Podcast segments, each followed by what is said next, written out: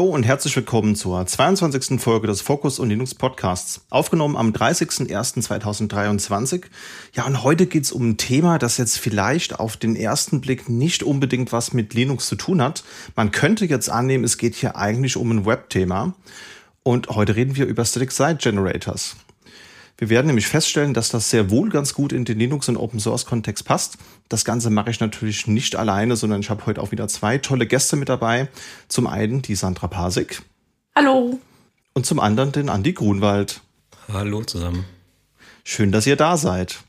Ja, und bevor wir in das Thema einsteigen, beginnen wir vielleicht erstmal damit, wer ihr so seid, was ihr so macht prinzipiell und wie ihr dazu kommt, heute über das Thema Static Site Generators zu sprechen. Beginnen wir mal bei dir, Sandra. Was machst du so und wie kommst du zu dem Thema SSG, wie es auch gerne abgekürzt wird? Hm, ja, also ich arbeite in IT als äh, Java Backend-Entwickler. Ja, irgendwie, irgendwie logisch, ne? Also was mit der IT.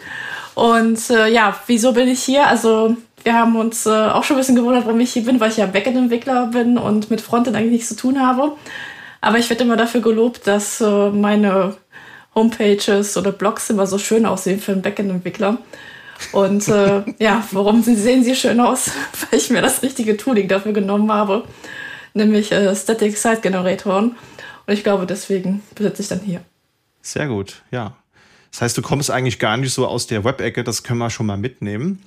Genau, also mein äh, Podcast-Kollege, der Daniel, der ist Frontend. Also ich, ich habe hab selber einen Podcast, Ready for Review. Und mein äh, Co-Host, der ist Frontend-Entwickler und der versucht mir immer die Frontend-Welt äh, zu erklären. Deswegen kann ich, also Stammtisch kann ich mit gut reden, aber entwickeln ist da gleich lieber im Backend-Bereich. Sehr gut. Dann gehen auf jeden Fall schon mal Grüße an, an Daniel raus. Das muss als Frontend-Mensch ja echt dann schwer sein, wenn die Backend-Kollegin über Frontend spricht. Aber, aber ich glaube, wir haben da mit dir eine sehr gute Wahl getroffen. Ich glaube, du kannst uns sehr wertvollen Input liefern. Dankeschön. Ja, ich habe schon gefröstelt, dass ich drüber nachdenken soll, warum ich als Backend-Entwickler zum Frontend-Themen eingeladen werde. Vielleicht können wir es mal umgekehrt machen, dass wir Daniel einfach mal einladen zu uns und dann reden wir mal über, über Backend-Themen. Mal gucken, ob es umgekehrt auch funktioniert. Ja, gerne. Ich werde es mal ausrichten. Sehr gut. Ja, den Podcast Ready for Review kann ich hier an der Stelle auch nochmal empfehlen. Höre ich auch immer ganz, ganz gerne rein. Link packen wir natürlich auch in die Show Notes. Wenn euch das ganze Thema rund um Entwicklung, ihr habt ja wirklich sehr viele Entwicklungsthemen äh, interessiert, dann kann man da auf jeden Fall mal reinhören. Wie sieht das bei dir aus, Andi? Ja, mein Name ist Andi Grunwald. Hallo. Ähm, ich habe einen Softwareentwicklungs-Background aus dem Web, wenn man so möchte. Also ich habe die ganze Zeit Webseiten geschraubt, damals noch in sehr, sehr viel mit PHP, bin mir aber auch irgendwie im Backend gelandet. Da habe ich also mit ähm, Sandra schon die, die Ähnlichkeit und natürlich Static Site Generators Frontend, aber wenn man aus dem Backend kommt und dann natürlich irgendwie einen Hang zur Infrastruktur hat, dann weiß man auch, Webseiten müssen gepflegt werden. Und wenn man darauf relativ wenig Lust hat, dann landet man irgendwie später bei Static Site Generators. Und damit habe ich inzwischen schon ein paar Seiten umgesetzt, unter anderem die letzte Webseite vom Engineering Kiosk, auch einen technischen Podcast. Und ich glaube, so bin ich zu Static Site Generators gekommen. Sehr gut. Ja, auch an der Stelle gehen natürlich Grüße an deinen Co-Host raus, an den Wolfgang und auch natürlich hier nochmal der Hinweis auf euren Podcast. Den haben wir ja schon mal vor ein paar Monaten er erwähnt. Ihr habt ja diese tolle, kuratierte Liste an deutschsprachigen Podcasts und so kam da der Kontakt zustande. Und ich muss sagen, das Tooling, das ihr da benutzt, das finde ich sehr inspirierend. Ich bin nämlich auch gerade so ein bisschen dabei, mich mit dem Thema zu beschäftigen. Denn ich blogge schon seit über zehn Jahren und habe jetzt das Problem, dass ich die Plattform wechseln muss. Und was schreit da natürlich am lautesten? Na klar, das Verlangen nach einem Static Site Generator. Und ich habe mich da auch schon für ein Tool entschieden. Da können wir ja auch gleich nochmal drüber sprechen. Das Tool meiner Wahl ist, und das glaube ich bei Sandra auch der Fall, ist Hugo. Korrekt. Und an der Stelle können wir auch schon mal den Hashtag der, der Folge nennen. Und das ist nämlich drück die 6, um zu springen. Kinder der 90er verstehen es vielleicht. Ich bin, ich bin auf die Kommentare gespannt. ich bin auch gespannt. Entweder ist es so ein, wir verstehen nicht, was das soll, oder es, es ist ein, oh Gott, diese Erinnerung habe ich weit verdrängt und ihr holt sie jetzt wieder nach vorne. Haben wir im Vorgespräch schon festgestellt, nicht jeder kennt die Serie, die so heißt wie das Tool. Könnt ihr ja gerne mal in der Suchmaschine eures Vertrauens eingeben und dann wird eure Erinnerung vielleicht ein bisschen aufgefrischt.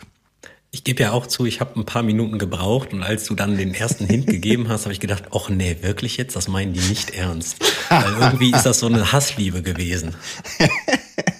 Das geht mir auch so, ja. Also ich hatte dieses Spiel auch irgendwann als Kind dann mal auf dem heimischen Familienrechner und ich muss zugeben, das war wirklich nicht gut portiert und die Stimme, die war wirklich extrem nervtötend und ich habe auch sofort, als ich diesen Hashtag gelesen habe, der kommt von Sandra, äh, habe ich sofort diese diese krächzende Stimme im beim inneren Ohr gehabt.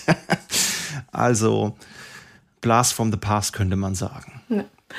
Also ich äh, habe die Theorie, das war das erste äh, Let's Play Format ich meine, man hat ja, man hat ja anderen Leuten beim Spielen zugeschaut. Könnte man so sehen, stimmt, stimmt, ja. Sind eigentlich alle, alle Elemente sind dabei. Du guckst den Leuten zu, es gibt die unangenehmen Kommentare, dass man das ja besser könnte. Genau. Das ist eigentlich kein Unterschied zu heute, wenn ich mir so Twitch-Streams und Kommentare anschaue. Genau, also von daher. Ich wollte gerade fragen, hat das noch nicht jemand irgendwie auf WebAssembly ins Web gebracht und dann irgendwie auf Twitch mit, weiß ich nicht, mit ein paar hundert Leuten gespielt. Das könnte doch irgendwie so eine klassische Knossi-Sendung sein, oder? Auf jeden Fall. Also das Ganze gibt's als DOS-Game, das könnte man ja schon direkt portieren über verschiedene Emulatoren. Aber ich höre da bei dir auch jetzt so wieder den Need raus für so ein schönes Wochenende-Projekt. Also du hast doch mal vor einiger Zeit auch diese overengineerte Integration für Counter-Strike Global Offensive programmiert. Wie sieht's denn aus? Du wolltest doch immer ein bisschen mehr WebAssembly machen. Kannst du doch mal portieren, oder?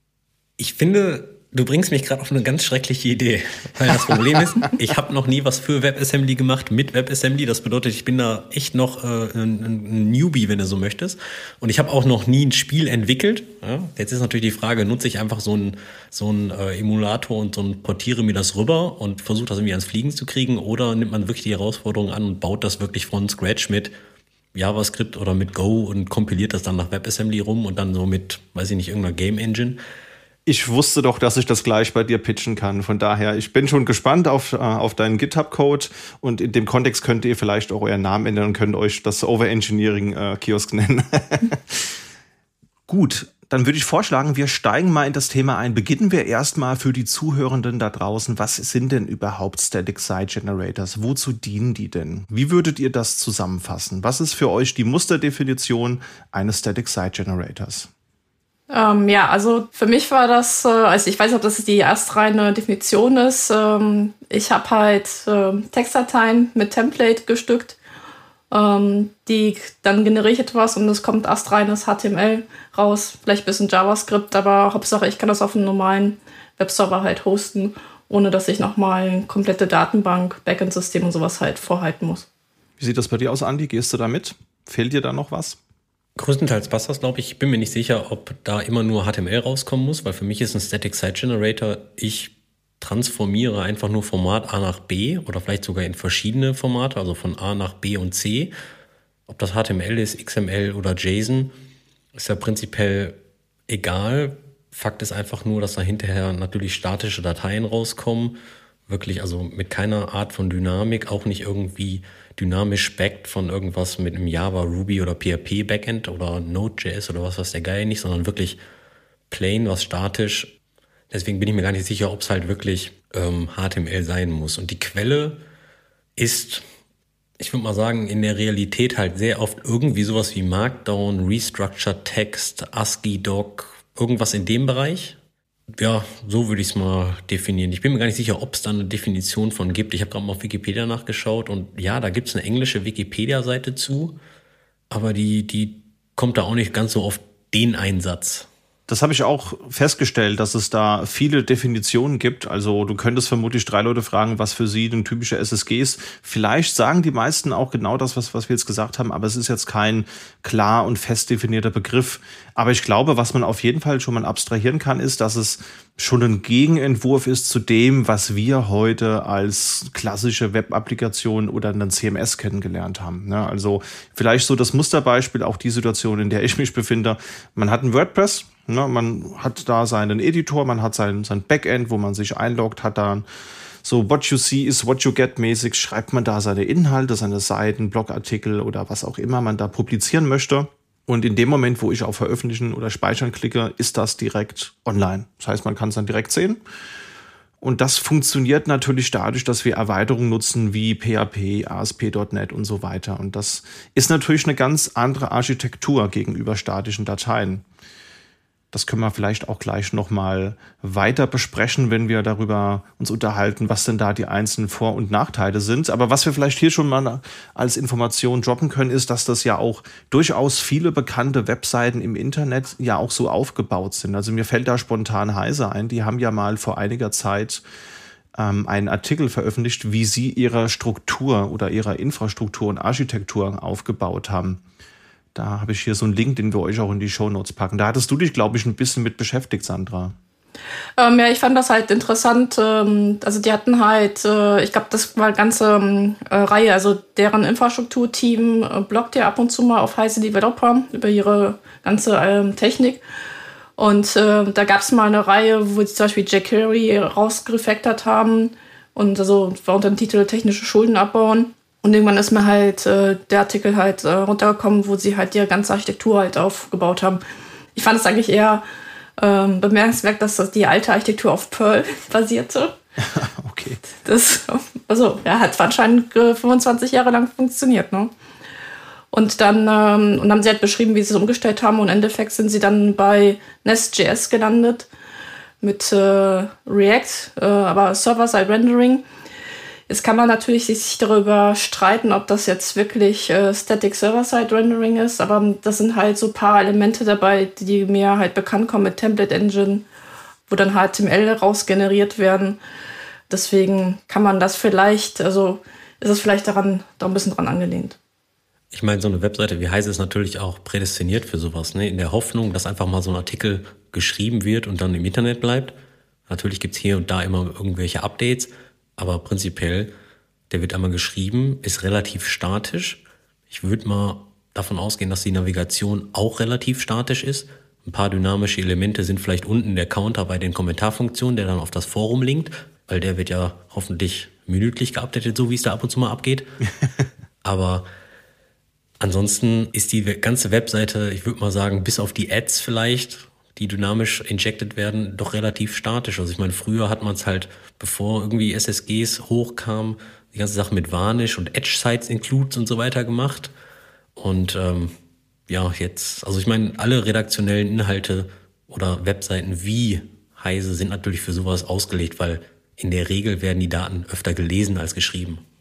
Das stimmt, ja. Die Frage habe ich mir auch gestellt. Wie lange gibt es SSGs eigentlich schon? Also das, was du gerade angesprochen hast, so dieser Stack mit einem Apache, mit einem Varnish Cache und so weiter, das habe ich schon vor vielen Jahren auch mal gesehen und ich habe auch im Enterprise-Kontext mal einen CMS kennengelernt, das im Prinzip, da gab es ein Backend-System in einem internen Netzwerk, wo halt eben die verschiedenen AutorInnen und RedakteurInnen dran gewerkelt haben. Und wenn das dann veröffentlicht wurde, dann ist es aber gerendert worden und die Dateien wurden dann auf einen Server, der in der DMZ stand, eben rausgerendert. Das heißt, es ist zu keinem Zeitpunkt möglich gewesen, über einen gehackten Webserver dann auch auf das interne System zu, zu kommen. Und das ist ja im Prinzip, könnte man jetzt auch diskutieren, ob das so ein klassischer SSG ist. Würde ich vermutlich sagen, eher nicht. Das ist so eine Mischung aus dem CMS mit einem SSG vielleicht. Ähm, aber wie lange gibt es dieses geflügelte Wort oder, oder diese, diese Techniken schon? Also ich habe das das erste Mal von, äh, von, von ein paar Jahren erst davon gehört. Wie sieht das bei euch aus? Habt ihr da schon länger mit zu tun? Ich glaube, das erste Mal, wo ich das davon gehört habe, war vor fünf, sechs Jahren. Mhm. Aber ich, ich habe mich damit erst beschäftigt, wo halt ich auch vor dem Problem stand, ähm, ich brauche eine Homepage und ich hatte keine Lust gehabt auf WordPress. Und da hat mir jemand halt Hugo gezeigt. Und da gab es halt noch, also ähm, schon ab, schon fertige Themes. Also das heißt, musste ich als Backend-Entwickler mich nicht mit Frontend kümmern. Ich musste, konnte mich auf Content äh, fokussieren. Und von daher, ähm, also mein Berührungspunkt war so vor fünf, sechs Jahren damit. War mir ähnlich. Wie war es bei dir, Andi? Berührungspunkte schon ein bisschen was her boah, das genaue Jahr kriege ich, glaube ich, jetzt gar nicht mehr so hin. Ich glaube, 2012 oder ähnliches habe ich das erste Mal damit ein bisschen rumgespielt. Ich bin mir nicht sicher, ob der Begriff Static Site Generator dann schon irgendwie im Umlauf war, aber ich habe gerade mal nachgeguckt. Auf der Wikipedia-Seite von Static Site Generators steht drauf, dass der Static Site Generator Jekyll im Jahr 2008 released wurde. Oha, ist schon ein bisschen her. Das ist ein bisschen her. Ich würde sogar mit deiner Beschreibung, die du gerade genannt hast, irgendwie mit hergehen, dass viele redaktionelle Systeme, die sehr früh im Internet waren, doch schon Static Site Generators waren. Weil im Endeffekt haben wir für alte Konzepte halt schon so eine Art neues Wording. Weil das, was du gerade beschrieben hast, ist ja eigentlich, du hast ein Redaktionssystem irgendwo im Backend und dann drückt man auf den Renderknopf und vorne purzeln halt irgendwelche Seiten raus, die dann auf dem FTP geschoben wurden oder wohin auch immer. Wie nennt man das heute? Hinten dran das Backend nennt man Headless CMS mhm. und vorne nennt man Static Site Generators. Ja, also klar, natürlich ist das Stack ein bisschen anders und vielleicht alles ein bisschen moderner, schneller mit Continuous Delivery und Deployment und was, was der Geier nicht alles, was da dran hängt. Aber im Endeffekt gehe ich stark davon aus, nur weil da jetzt ein Tool dafür geschrieben wurde, die genau das macht, diese ganzen dynamischen Redaktionssysteme haben das ja schon ewig gemacht. Absolut, ja. Und ich glaube, das ist auch ein bisschen äh, bei den Technikern halt auch nochmal, also von der anderen Seite ist es auch nochmal gepusht worden. Also wenn du jetzt kein Headless CMS hattest, sondern halt Git und Markdown-Datei und dann konntest du halt deinen Blogpost halt runtertippern und dann in, in bekannten Developer-Workflow halt deine Blogposts halt veröffentlichen. Und dann, ähm, ja, dann hat das auch nochmal so einen Aufschwung bekommen. Das ist ja genau das Lustige. Das, was du jetzt gerade beschreibst, mit diesem ganzen ähm, ähm, technikgetriebenen Workflow, das versucht ja der moderne Static Site Generator wieder rückgängig zu machen und wieder für Redaktionsleute, für, für Marketing, Content Writer und so weiter zugänglich zu machen, weil diese Leute in der Regel ja keinen Git-Push machen und Git-Commit und Pull-Request. Du hast da vollkommen recht. Ja. Das, das, das deswegen auch, äh, das sind halt von zwei, zwei Richtungen, muss man betrachten. Aber das erinnert mich so ein bisschen an die Anfangszeiten von Confluence. Also ich weiß, dass wir als Techies Confluence in den Firmen mal gepusht haben, weil das mit den, die hat so eine Markdown-ähnliche äh, Sprache hatte, für den Content zu erzeugen. Und irgendwann musste halt Confluence für die breite Masse halt äh, geöffnet werden. Da kam wieder dieser unsägliche Editor halt heraus. Und da war eigentlich Confluence für, für uns Techies eigentlich wieder verpönt. Und dann hat man was anderes gesucht. Und dann ist man halt wieder auf Markdown-Dateien und Git und äh, ja, auch wieder Static Site Generatoren wiedergekommen. Also das ist halt, aber ja, also das ist, ähm, ich glaube, die Geschichte mit anderen Facetten wiederholt sich an einer Stelle. Aber du hast vollkommen recht, so ein, ähm, vielleicht gibt es Redakteure, die, ähm, die IT-affin ist und dann kriegst du so Git, ähm, Git-Befehl halt schnell hin oder die Editoren können da unterstützen. Ähm, aber ich glaube, die breite Masse fühlt sich da schon überfordert und dann freuen sie sich über ein CMS-System, ja. Das stimmt. Da können wir auch nochmal gleich drauf eingehen, wenn wir noch aufs Tooling zu sprechen kommen. Denn vielleicht gibt es da ja auch irgendwelche Tools, die beide Parteien glücklich machen. So was soll es ja angeblich auch geben.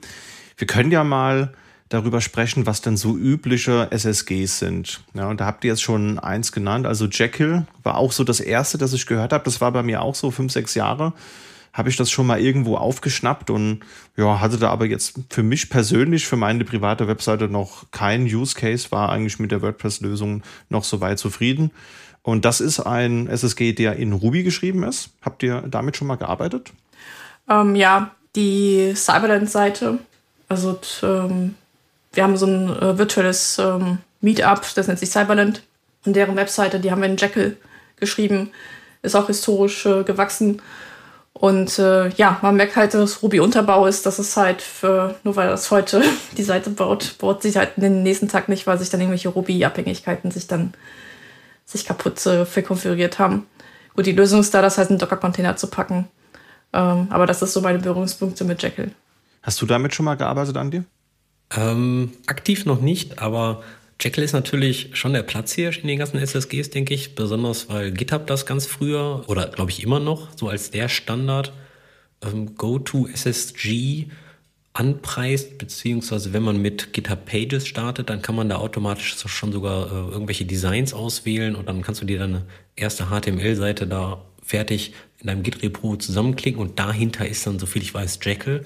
Und ich glaube, deswegen hat der auch so eine sehr, sehr große Verbreitung, weil er halt natürlich GitHub damals die Wahl auf Jekyll gestellt hat und gesagt, okay, damit starten wir einfach mal. Klar, wenn das in, was habe ich gerade gesagt, 2.8 released wurde, dann ist es natürlich hoffentlich auch von den Kinderkrankheiten befreit. Das stimmt, könnte man annehmen, ja. Kann natürlich aber auch sein, ich glaube, GitHub selbst ist, glaube ich, auch primär in Ruby geschrieben, kann das? Und ich glaube, die Sprachnähe macht dann natürlich auch Sinn. Das stimmt, ja. ja. Zumindest, ich weiß nicht, wie jetzt das so, vielleicht ist es auch gewachsen, aber zumindest, ähm, wo vor fünf, sechs Jahren mal ein Artikel rauskam, wie GitHub äh, entwickelt wird, das basiert, glaube ich, äh, da, da, war das auf Ruby und Rails. Aber ich kann mir vorstellen, dass sie mittlerweile vielleicht auch einen großen äh, Sprachenmix haben. Ja, eigene Sprachen haben sie ja genügend im Haus. Also das wäre ja durchaus machbar. das stimmt.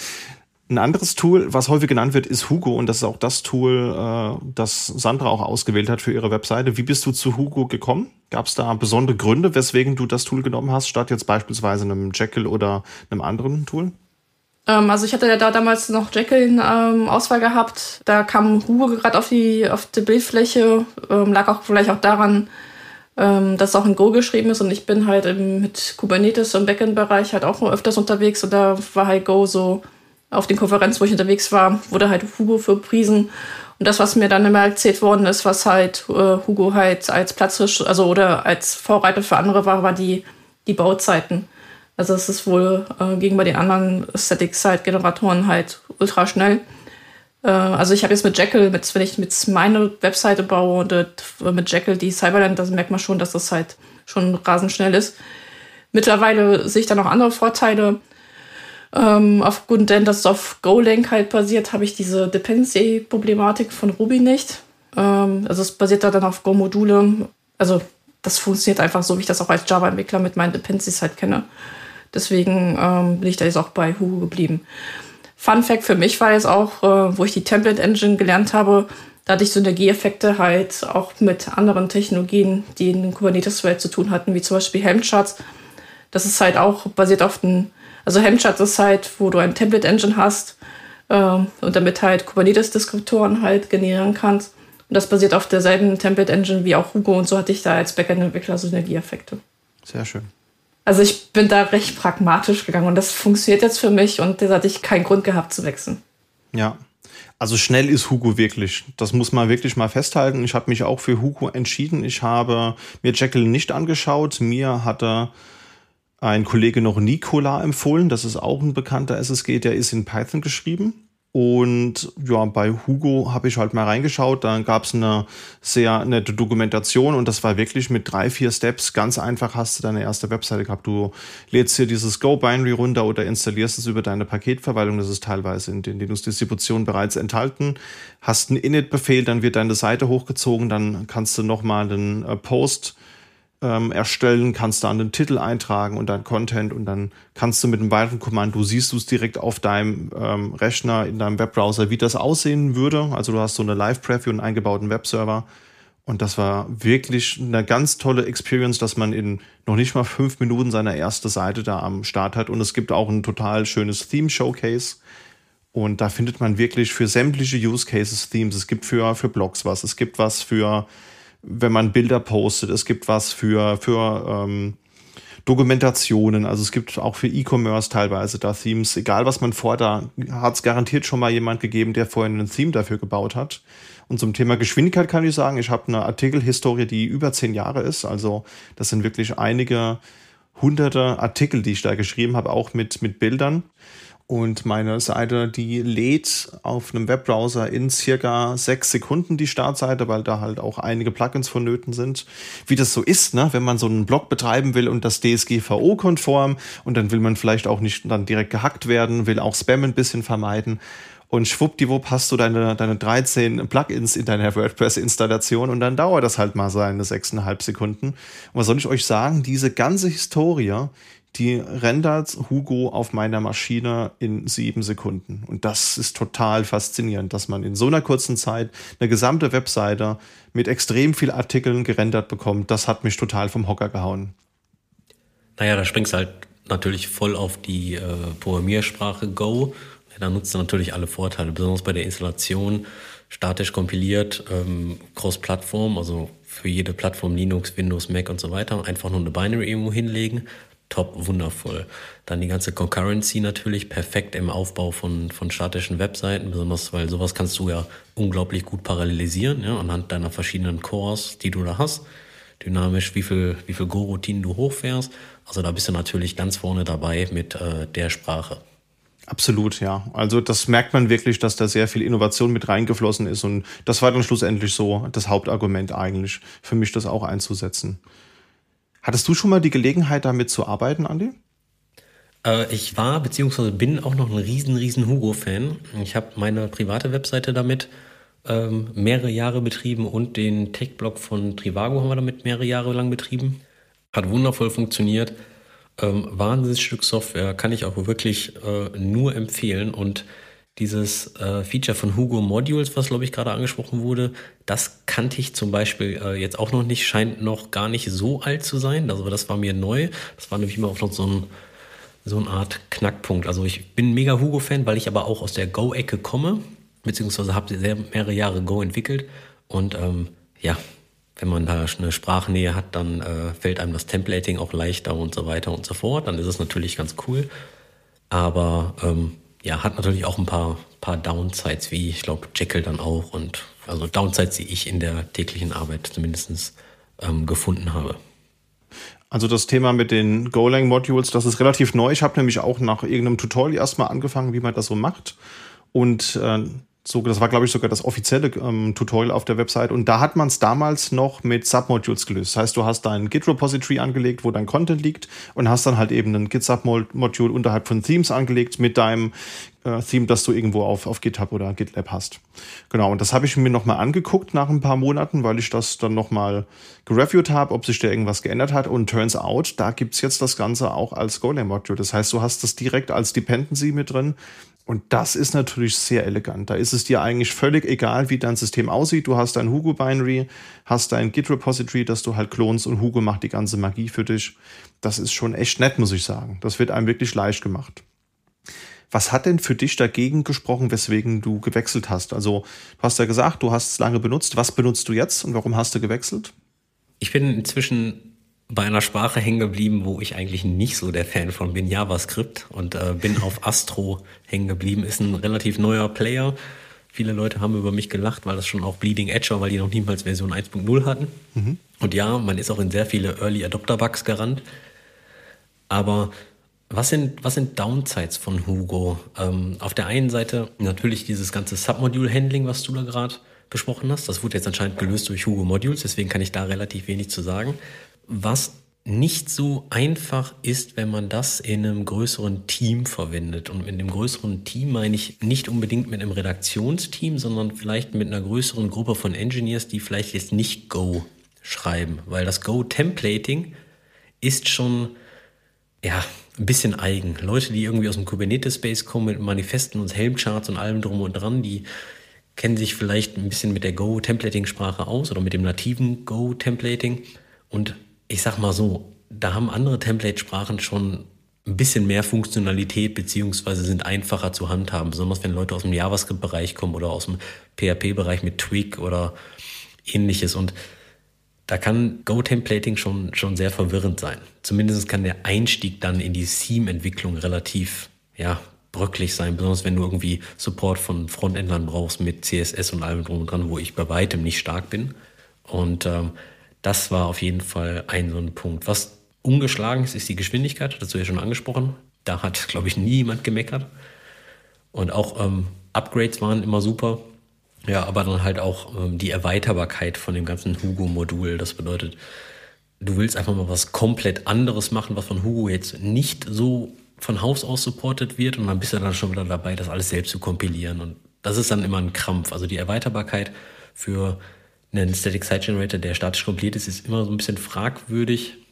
Das war so damals die, die ähm, die Pain Points. Mhm. Die Pain Points, muss ich aber zugeben, hatte ich bei meiner privaten Webseite, wo ich ganz alleine war, wo ich nur einen Blog hatte und irgendwie einen anderen Content-Type für Public Speaking Präsentation. Sowas hatte ich nicht, sondern erst als ich mal damit halt in einem größeren Team, vielleicht auch mit einer Personalabteilung, die da irgendwas draufsetzen wollte und so weiter. Ja, also erst als dann, ich sag mal, wirklich Anforderungen kommen, da wo du nicht einfach sagen kannst, ach, das ist mir jetzt ein bisschen kompliziert, weißt du was, ich lasse das einfach weg. Ja. Gibt es da jetzt nicht auch noch einen Ableger von? Ich habe das neulich mal gesehen, als ich mir das neue Binary runtergeladen habe. Es gibt Hugo und Hugo Extended oder irgendwie sowas. Kennt ihr da den Unterschied? Ja, das kommt aber auch vom selben Haus. Ähm, ich kriege das jetzt nicht zusammen, aber die äh, haben da nochmal Sachen ausgelagert, die man jetzt nicht unbedingt äh, braucht. Ähm, komischerweise bei den zwei Themes, die ich benutze, brauche ich die schon, deswegen bin ich die oft wieder bei der externen. Aber das kommt alles vom selben Entwicklungsteam, das ist jetzt kein Fork oder so. Mhm. Genau, ja, ich hatte mich nur gewundert, weil ich hatte dann auch mir die Doku von dem Theme nochmal angeguckt. Ich hatte da so einen schönen CSS-Feder der sehr viel Wochenenden und graue Haare gekostet hat. Können wir später nochmal drüber reden. Und da habe ich dann auch gesehen, dass da explizit Hugo Extended gefordert war und nicht das normale Hugo. Anderes Binary runtergeladen und statt einem Git Submodule eben dann mal die Golang Variante genommen und dann hat es auf einmal auch funktioniert. Also klassischer Fall von, wenn man die Doku liest und es auch macht, wie es in der Doku steht, dann geht es auf einmal auch. und was ist jetzt Hugo Extended, beziehungsweise was, was extended da Hugo? Weil den kann ich jetzt auch noch nicht. Ähm, müssen wir live Google machen. Also ich, also äh, ich glaube bis ähm, 0.60, 70 war, äh, gab es noch kein Extended. Und dann haben sie es irgendwann nochmal aufgeteilt. Ähm, ich, also ich bin der Meinung äh, oder in Erinnerung zu haben, dass sie das nochmal ähm, erweitert hatten. Und, also ich sehe gerade hier ähm, dass die halt wegen Abwärtskompatibilität nochmal was Extended reingebracht haben. Das heißt, wenn du ganz alte Sachen hast, dann nimmst du das nicht Extended und wenn du was Neueres machen möchtest, dann kannst du halt die Extended-Version nehmen. Ah, okay. Vielleicht kommen wir mal von den üblichen SSGs. Ich hatte ja eingehend gesagt, dass jetzt das nicht unbedingt immer im Web konnotiert sein muss. Jetzt haben wir natürlich ausschließlich über das Web gesprochen. Also wir haben über, über Websites gesprochen und über größere Setups, die es vielleicht auch erfordern, dass man sich ein anderes Tool anschaut. Ähm, es gibt ja auch noch spezialisierte SSGs und mit denen hat man vielleicht als Admin oder als Engineer dann doch zu tun. Zumindest ging mir das so in der Vorbereitung auf die Folge, dass ich mir dachte, na klar, das hast du schon oft benutzt und da ist mir eigentlich nie aufgefallen, dass das ein klassisches SSG oder dass es halt eine Art des SSGs sein kann. Und was man vielleicht am häufigsten sieht, ist das Tool MKDocs. Das kennt ihr bestimmt auch für Dokumentation. Habt ihr damit schon mal gearbeitet? So bei Googlen, wenn die Dokumentation von den Open Source Projekten mit drin äh, sind, dann habe ich Berührungspunkte. Das, was ich dann eher auch sehe, sind halt ähm, Gitbook. Das wird auch öfters äh, rein und in Projekten, was ich sehe, da wird das meistens ähm, auf Confluence hochgeladen. Das kann man jetzt äh, diskutieren, ob das dann auch ist, aber von der Technologie ist dasselbe, nur der Output ist dann halt etwas Confluence-lastiges. Ähm, aber ähm, was ich im Open Source Bereich halt sehe, Gitbooks kommt öfters mal vor, MKDocs kommt öfter vor. Und da gibt es auch, wie du selber schon gesagt hattest, bei Hugo auch Themes, die dann wirklich auf Dokumentation halt ausgelegt sind. Aber dann ist das immer noch ein Hugo noch, kein spezialisiertes SSG. Ja, ich glaube, das kommt wirklich ganz auf das Projekt an, beziehungsweise die meisten Open Source Projekte haben natürlich hoffentlich eine, eine erweiterte Dokumentation und dann gehen sie natürlich in der Regel auf diese spezialisierten Static Site Generators, wie du sagtest. Ähm, auf der einen Seite. Ich habe schon ziemlich viele MK-Docs gesehen, Dokusaurus und ähm, ich glaube MD-Book oder sowas. Aber es ist natürlich dann immer nur von Projekt abhängig, ähm, wer da was einsetzt. Aber meines Erachtens nach tun die sich alle nicht viel. Rendern irgendwie Markdown oder ASCII-Doc in irgendwas anderes und äh, dann ist nur die Frage, wie installierst du es und wie kriegst du es später wieder deinstalliert, wenn du es nicht mehr contributen brauchst oder ähnliches. Das stimmt, ja. Also da habe ich schon auch mal mit MD-Book gearbeitet um so ein Betriebshandbuch zu schreiben. Und das kommt auch ursprünglich aus dem Rust-Projekt. Also das ist auch das Tooling, das die Rust-EntwicklerInnen benutzen, um die Entwicklung der Sprache, die sie da vorantreiben, zu dokumentieren. Das ist ziemlich, ziemlich nett eigentlich. Man braucht halt dieses Tool dafür und hat da auch, wie man es von Hugo oder anderen SSGs kennt, man hat halt seinen, seinen Source-Ordner, wo die ähm, Inhalte strukturiert vorliegen. Das heißt, man hat Kapitel, man hat da Unterordner, hat da dann seine Markdown-Dokumente, also das MD in MD-Book steht ja auch obviously hier für Markdown. Und dann hat man den, das Serve-Kommando, damit kann man dann eben einen lokalen Webserver auf seinem Rechner starten und hat dann eben die Live-Vorschau und kann das Ganze dann aber auch rendern und hat dann eben HTML und CSS, dass man dann, beziehungsweise ein bisschen JavaScript ist auch mit drin, man kann da auch eine Suchfunktion optional mit, mit einbauen, wenn ich mich recht entsinne. Ja, und dann hat man da den Content, den kann man dann auf so einer Projektseite mirroren und schon hat man seine Doku. Was ich ein bisschen schade fand, ist, dass man ja auch manchmal gerne einen PDF hätte. Also gerade wenn ihr so an Dokumentation denkt, also ich meine jetzt Dokumentation vielleicht auch im, auch im Kundinnen-Sinne, ja, also dass du irgendwo eine Dienstleistung getätigt hast und willst das dokumentieren Da schreibt man ja auch mal so ein, so ein ja, Benutzerhandbuch oder so ein Installationshandbuch. Und da war MDBook schl schlussendlich nicht das richtige Tooling für mich, weil der PDF-Export, den gab es als Plugin, aber da war das Theming ziemlich kaputt und man hat das auch nicht richtig gefixt bekommen. Also es gehörte halt nicht zum ursprünglichen Use Case von MDBook und das hat man dem Plugin dann leider angemerkt und dann war es jetzt für mich nicht die, die richtige Wahl. Und das sieht bei MK anders aus. Das ist ein bisschen flexibler. Also für MD-Book gibt es, glaube ich, ein paar Themes, die ich gesehen hatte. Und für MK gibt es wirklich eine ganze, große, riesige Auswahl. Wir hatten es, glaube ich, auch schon mal als Tooltip in der einen oder anderen Folge. Und da gibt's wirklich, also dieses ganz, ganz beliebt ist das Theme, das von Google kommt in diesem Material Design, das dann wirklich so sich auch anfühlt wie so eine offizielle Google-Dokumentation. Das ist, das ist schick, funktioniert auch auf dem, auf dem Smartphone oder auf dem Tablet. Und man hat hier auch wieder viele Plugins. Und da hat der PDF-Export für mich persönlich jetzt besser funktioniert. Was nehmt ihr denn, wenn ihr Dokumentationen von Projekten anlegen wollt? Ähm, da muss ich sagen, da bin ich so ein bisschen in meiner Java-Welt gefangen äh, dann nehme ich das, was, was die Bildtools halt hergeben. Äh, also für Software-Dokumentation, da äh, weiche ich auch vom Markdown ab, sondern gehe auch auf ASCII-Doc als äh, Content-Sprache, weil die, ich weiß nicht, ob das jetzt, äh, also gefühlt habe ich den Eindruck, dass sie halt ein bisschen ähm, äh, mächtiger ist und da lasse ich mir die Sachen halt vom ASCII-Doctor Maven-Plugin, wenn ich im Maven-Bild bin, äh, dann rausgenerieren. Und wie ich schon vorher, ich bin dann halt im Enterprise-Umfeld unterwegs, dann ähm, wollen die meisten Firmen, dass das doch irgendwie auf Confluence halt landet. Und da gibt es halt für fürs Maven Build Tool ähm, halt äh, Plugins, wo ich dann mir das mit ASCII Doctor, ASCII Doctor Maven Plugin oder Confluence Maven Plugin halt die Sachen halt zusammenstöpseln kann. An der Stelle würde ich aber gerne auf ein anderes äh, Projekt, auch ein bisschen Java Enterprise lastig, ähm, das Doc Toolchain das ähm, kümmert sich wirklich darum, halt, okay, mein Ausgangspunkt ist halt ASCII-Doktor und dann kann ich mit Hilfe von Gradle halt alle möglichen Arten an Output halt rausgenerieren mit äh, Diagrammen etc. etc. Also das ist genau auf diese Software-Dokumentationsschiene äh, getrimmt. Ist halt so ein bisschen ähm, Java Enterprise. Also man merkt halt an, das, was wieder aus dem Java Enterprise kommt. Ich glaube, äh, die reinen Webentwickler würden sagen, dass es halt ein bisschen zu schwergewichtig ist. Es gibt ja für jeden Use Case gibt's das richtige Tooling. Also von daher, wenn du in dem Java-Ökosystem unterwegs bist und es da genau die richtige Lösung für gibt, dann ist die natürlich super, wenn sie für dich funktioniert. Für andere Tools gibt's dann eben wieder andere Use Cases. Von daher immer passend zum Setup braucht man halt anderes Tooling. Das ist wohl wahr. Wie machst du das, Andi, wenn du Dokumentationen schreibst für irgendwelche Projekte? Machst du, also brauchst du das überhaupt? Und wenn ja, mit welchem Tool würdest du da rangehen? Ihr schreibt Dokumentation? Nein. Ja, es kommt klar. natürlich immer ganz darauf an, in welchem Umfeld man ist. Du schreibst auch Source Code, dann schreibst du auch automatisch die Dokumentation. genau.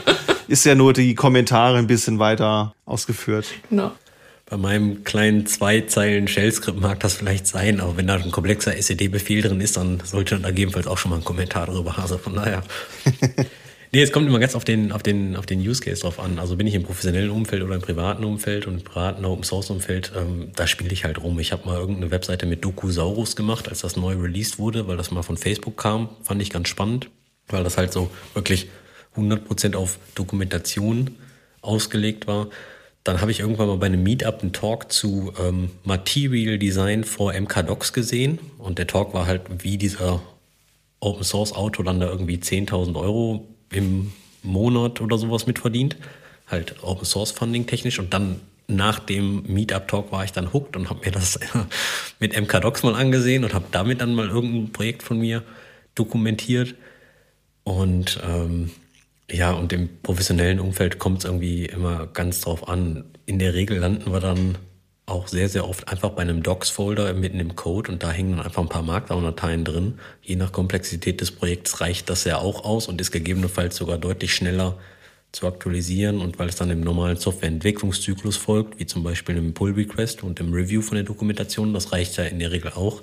Aber kommt immer ganz drauf an. Ich bin primär ein Freund davon, das irgendwie relativ nah am Code zu haben. Das ist natürlich dann noch die nächste Frage. Jetzt hast du hier diese ganzen MK-Docs und Dokusaurus und was weiß ich nicht alles, liegen die in einem anderen Repository, liegen in demselben Repository, wie muss dann dein Continuous Integration und dein Testing-Zyklus angepasst werden oder dein Deployment und, und, und. Also da kommen ja dann ganz viele Fragen, ganz viele Probleme möchte ich nicht sagen, sondern positives Wording, Herausforderungen mit. Und auf jeder dieser Anforderungen gibt es die Antwort, it depends. Ist das gut oder schlecht? Ich glaube, für Berater ist das gut und für Leute, die Lösungen suchen, ist so, boah, nerv mich nicht.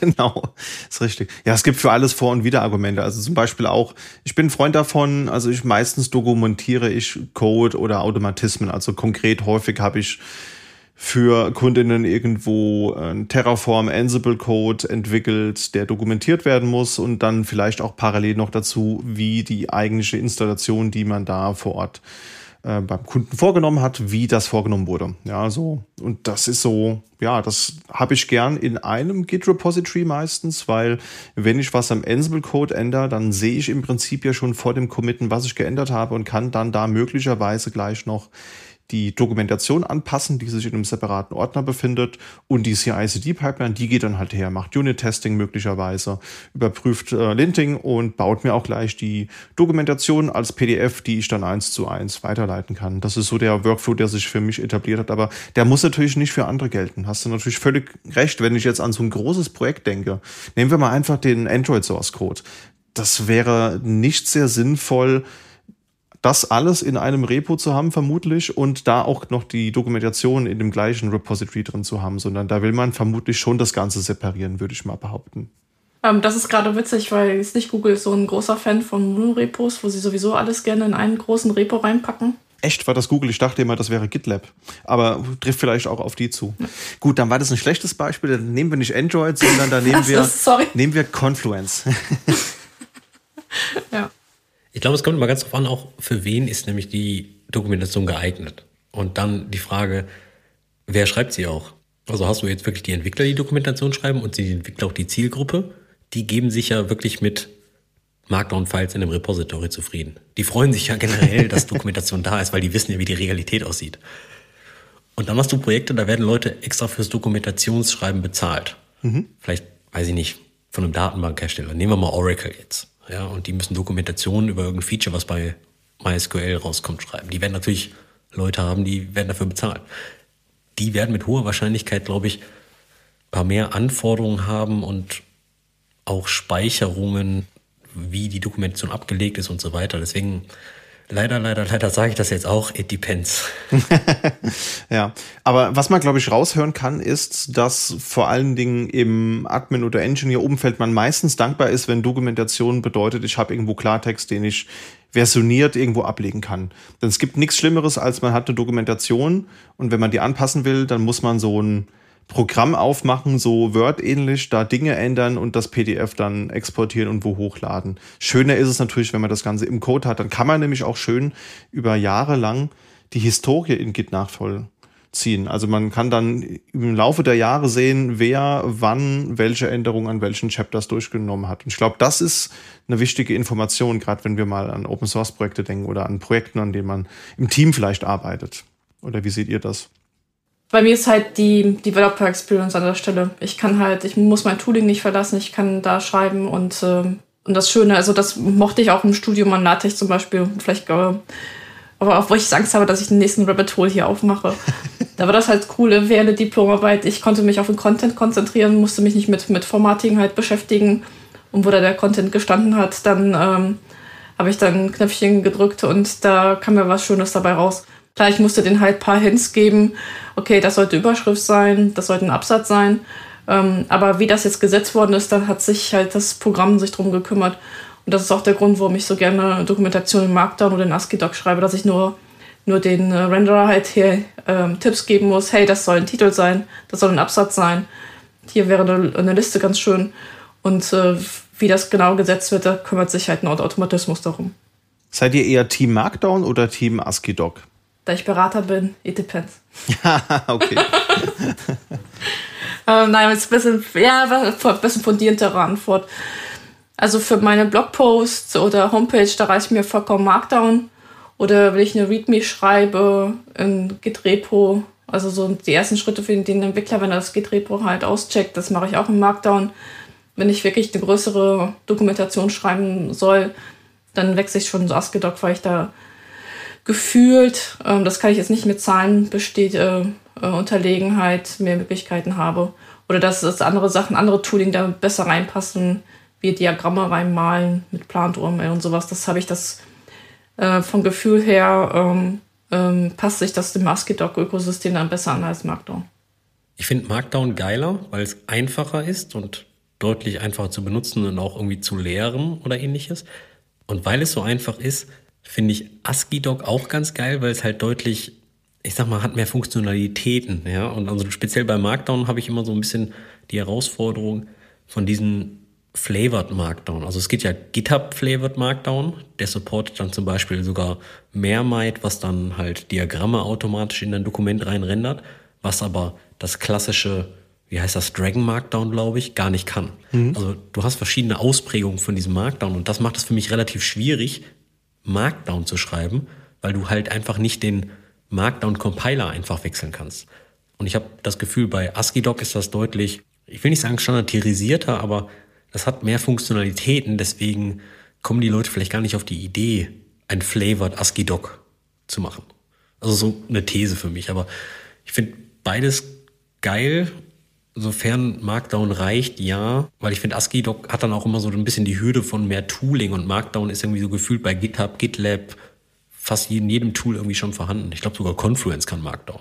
Ja, mittlerweile eine neue Version. Also da, das ist auch erst seit kurzem.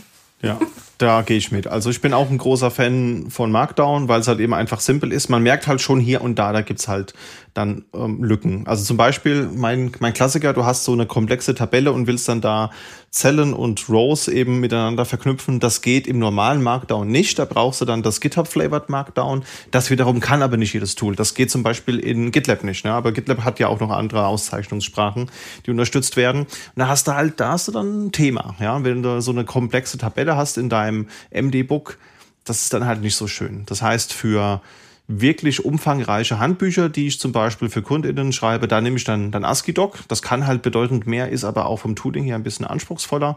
Das haben wir aber alles wegautomatisiert. Da gibt es eine schöne CI-CD-Pipeline. Und einer der Kollegen hat sich mal hingesetzt und hat einfach mal die Word-Vorlage, die es dann von Corporate Identity sich dann gab, einfach mal in ASCII-Doc umgesetzt. Und das merken die nie, wenn wir das mit ASCII-Doc schreiben, Christian. Ich sag's dir. Ja. Und dann mache ich so, okay, gut, lass uns das mal ausprobieren. Was soll ich sagen? Drei Jahre später, es hat niemand gemerkt. Also, das ist super. Da hoffe ich mal, dass keiner, keiner diesen Podcast hört. genau, richtig, ja. Also, liebe, liebe Kundin, wenn ihr zuhört, ja, ich habe leider kein Microsoft Word benutzt. Wer hätte das gedacht? Ein anderes Beispiel ist halt diese automatische Generierung von diesem Inhaltsverzeichnis. In Markdown ja. immer die Pest. Mhm. In ASCII-Doc, glaube ich, Doppelpunkt TOC, Doppelpunkt oder irgendwie sowas. Ja. Also, das sind halt so Features, besonders bei langer Dokumentation. Keiner scrollt durch das Dokument mehr. Keiner hat eine Aufmerksamkeitsspanne über 30 Sekunden. Da muss klickt man auf den Link und wenn da nicht sofort steht, welchen Klickpfad man nehmen muss, dann springen die Leute ja schon wieder raus. Das stimmt, ja. Und ja, ist halt einfach zum anderen Scope auch entwickelt worden. Markdown ist jetzt nicht unbedingt dafür konzipiert worden, um 200 Seiten komplexe Dokumentation mit äh, langen Inhaltsverzeichnissen und komplexen Graphen zu bauen. Dafür gibt's halt einfach bessere Tools. Und je nachdem nimmt man halt A oder, oder B. Solange ich nicht LaTeX nehmen muss, ey, dann nehme ich auch gerne ASCII-Doc. Ist gar kein Thema. Ja, ich glaube, um, die Motivation von ASCII-Doc war wirklich auf Dokumentation. Also das äh, ja. von daher ähm, ist der Vergleich da ähm, ganz gut. Aber sag mal so, ähm, um in diesen Microsoft Rand zu bleiben, bevor ich Microsoft Word nehmen muss, dann nehme nehm ich die LaTeX. da gehe ich auch mit, aber äh, die, die, die Liste könnte man vermutlich noch beliebig weiterführen, befürchte ich. So, so, so Tinder-App für, für Markup Language. Wie schreibst du deine Dokumentation? Ja, ja, das ist dann die, die Liste kann man dann, dann beliebig füllen. Also Markdown ist bei mir Platz 1, ASCII-Doc ist Platz 2, LaTeX Platz 3 und danach versuche ich eigentlich kein weiteres Tool mehr einzureihen. Oder habt ihr noch andere Tools, die ihr in dem Kontext wählen würdet? Nee, das wär's. Nee, jetzt gerade aus dem Stegreif auch nicht. Ja. So, ich meine sogar mein Personal Notebook benutzt Markdown, also ja. Ja. Dann lass uns doch mal drüber sprechen, was denn so übliche Motivationen sind, so ein SSG zu benutzen. Wir haben jetzt ja lang und breit über die, über die verschiedenen Tools gesprochen, wo sie herkommen und was dafür sprechen würde. Aber was sind denn jetzt konkrete Motivationen, so ein SSG zu benutzen? Vielleicht auch aus euren Projekten, die ihr schon gemacht habt. Warum das und kein CMS? Also bei mir war das halt, ähm, also ich wollte vom WordPress runter ähm, und ich wollte halt am liebsten so einen Workflow haben, was ich auch, äh, auch ähm, in meiner täglichen Arbeit hatte. Das heißt die ICD-Pipeline und da war halt für mich ein Static äh, Code Generator mit ähm, GitHub, äh, wo das gehostet wird vom Source Code und mit, also ich selber hatte dann noch Netlify äh, drangehangen und das heißt, sobald ich dann Push auf den Master oder Main mache, dann ähm, geht ein Trigger los und dann wird die ganze Sache gerendert und auf äh, Netlify halt zur Verfügung gestellt. Jetzt kann man sich überlegen, warum Netlify, warum nicht GitHub Pages. Damals, wo ich das äh, gebaut hatte, konnte GitHub Pages kein Let's Encrypt. Und ich wollte auf jeden Fall schon, ähm, es ist also HTTP, über HTTPS äh, erreichbar sein. Und Netlify konnte das out of the box. Und das, ja, und weil das funktioniert, habe ich da jetzt keine Motivation gehabt zu wechseln. Mittlerweile kann man das auch auf GitHub Pages machen. Ähm, da tut sich halt nicht.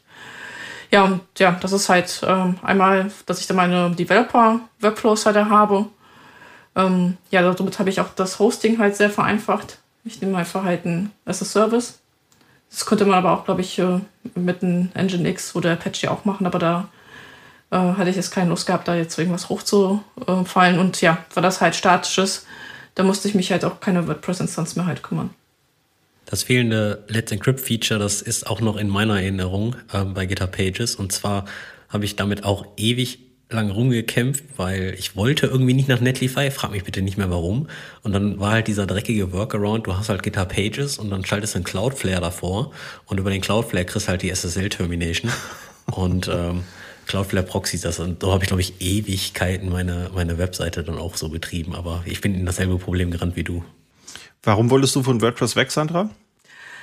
Naja, also das war halt, ähm, mit jedem Update ist halt das Editor halt irgendwie also unpraktischer geworden. Also ich, ich war im Endeffekt immer mehr mit Formatting-Geschichten beschäftigt gewesen, als mich um Inhalt zu kümmern. Ähm, frag mich nicht warum. Oder ich habe es einfach falsch benutzt. Das kann natürlich auch, der Fehler sitzt ja meistens vor dem Rechner. ähm, mit Security hatte ich jetzt weniger gehabt, weil ich dann eine, eine fertig gehostete Variante hatte. Aber es, ähm, also ich glaube, der Haupttreiber war halt ähm, wegen Workflow und das mit dem Formatting, dass es jedes Mal also ich habe das Gefühl gehabt, mit jedem Update ist der Editor beschissener geworden. Uh, und ja, und dann bin ich gesagt, okay, dann kannst du irgendwann auch wechseln. Und da war das so, ich habe ja ähm, eine Instanz für, für Blog gehabt und da kam eine Homepage und da wollte ich den, die Homepage schon gar nicht mehr nochmal auf dem WordPress, weil ich da ähm, vom Gefühl her schlechte Erfahrungen gemacht habe. Und da habe ich zum Beispiel die Homepage dann von Scratch on schon auf, ähm, ähm auf einen Static Site Generator ähm, aufgebaut. Und irgendwann mal habe ich dann den Blog auch nochmal umgezogen. Wie sieht das bei dir aus, Andi? Gehst du damit? Hast du noch weitere Motivationen, die dir einfallen, um so ein SSG zu benutzen für das nächste Projekt? Ich wollte jetzt nicht damals von WordPress weg, aber ich gehe mit mit der, ich sag mal, geringen Wartung, dass man da nichts mehr updaten muss, obwohl du jetzt natürlich eine, eine Hosted-Variante hattest, hattest du, glaube ich, gesagt. Ja. Ähm, ich habe einen beruflichen Background in einer Webagentur und da habe ich äh, jahrelang wirklich große Content-Management-Systeme gemacht, primär Typo 3 und teilweise auch Drupal und, und WordPress und allem drum und dran. Deswegen weiß ich, was das teilweise für ein Pain sein kann, besonders wenn man ganz viele Plugins hat, um die ganze Sache abzudaten. Und ähm, da geht es ja nicht nur um das Updaten des Systems, sondern auch, weiß ich nicht, jetzt hier die unterliegende ähm, Engine, wie zum Beispiel PHP. Und die haben ja auch Breaking Changes und dann hat man da nur Fatal Errors und allem drum und dran. Also das ist halt schon echt viel Arbeit. Und wie Sandra schon sagte, besonders wenn du irgendwas privat machst, dann willst du dich eigentlich aufs Bloggen konzentrieren, auf den Content und nicht die ganze Zeit irgendein WordPress Typo 3 oder ein CMS deiner Wahl hochheben. Und ähm, für mich war es dann einfach, ja, ich bin faul, ich hab, möchte keine Wartung haben oder ich möchte meinen Freitagabend mit was anderem verbringen als ein Typo 3 oder WordPress abzudaten. Da gehe ich mit, ja. Also ist bei mir auch so, Security ist ein Thema, wenn man WordPress selbst hostet, habe ich lernen müssen. Also ja, so die ganzen Angriffe, die da so erfolgen, wo versucht wird, die gängigsten Passwörter mal für den Admin-User zu benutzen. Das ist ein Thema, also da will man auf jeden Fall zwei Faktor haben. Das ist ja, gilt ja generell eigentlich für sämtliche Webdienste, die man so nutzt, dass man da tunlichst bitte 2FA auch verwendet. Das ist ein Thema und die Wartung ist natürlich auch gerade so ein größeres Update mal da ist man schon ganz gut beraten, vorher ein vollständiges Backup gemacht zu haben. Auch das kann man natürlich automatisieren, muss man aber erstmal sich eben hinsetzen und sich einen Mechanismus ausdenken.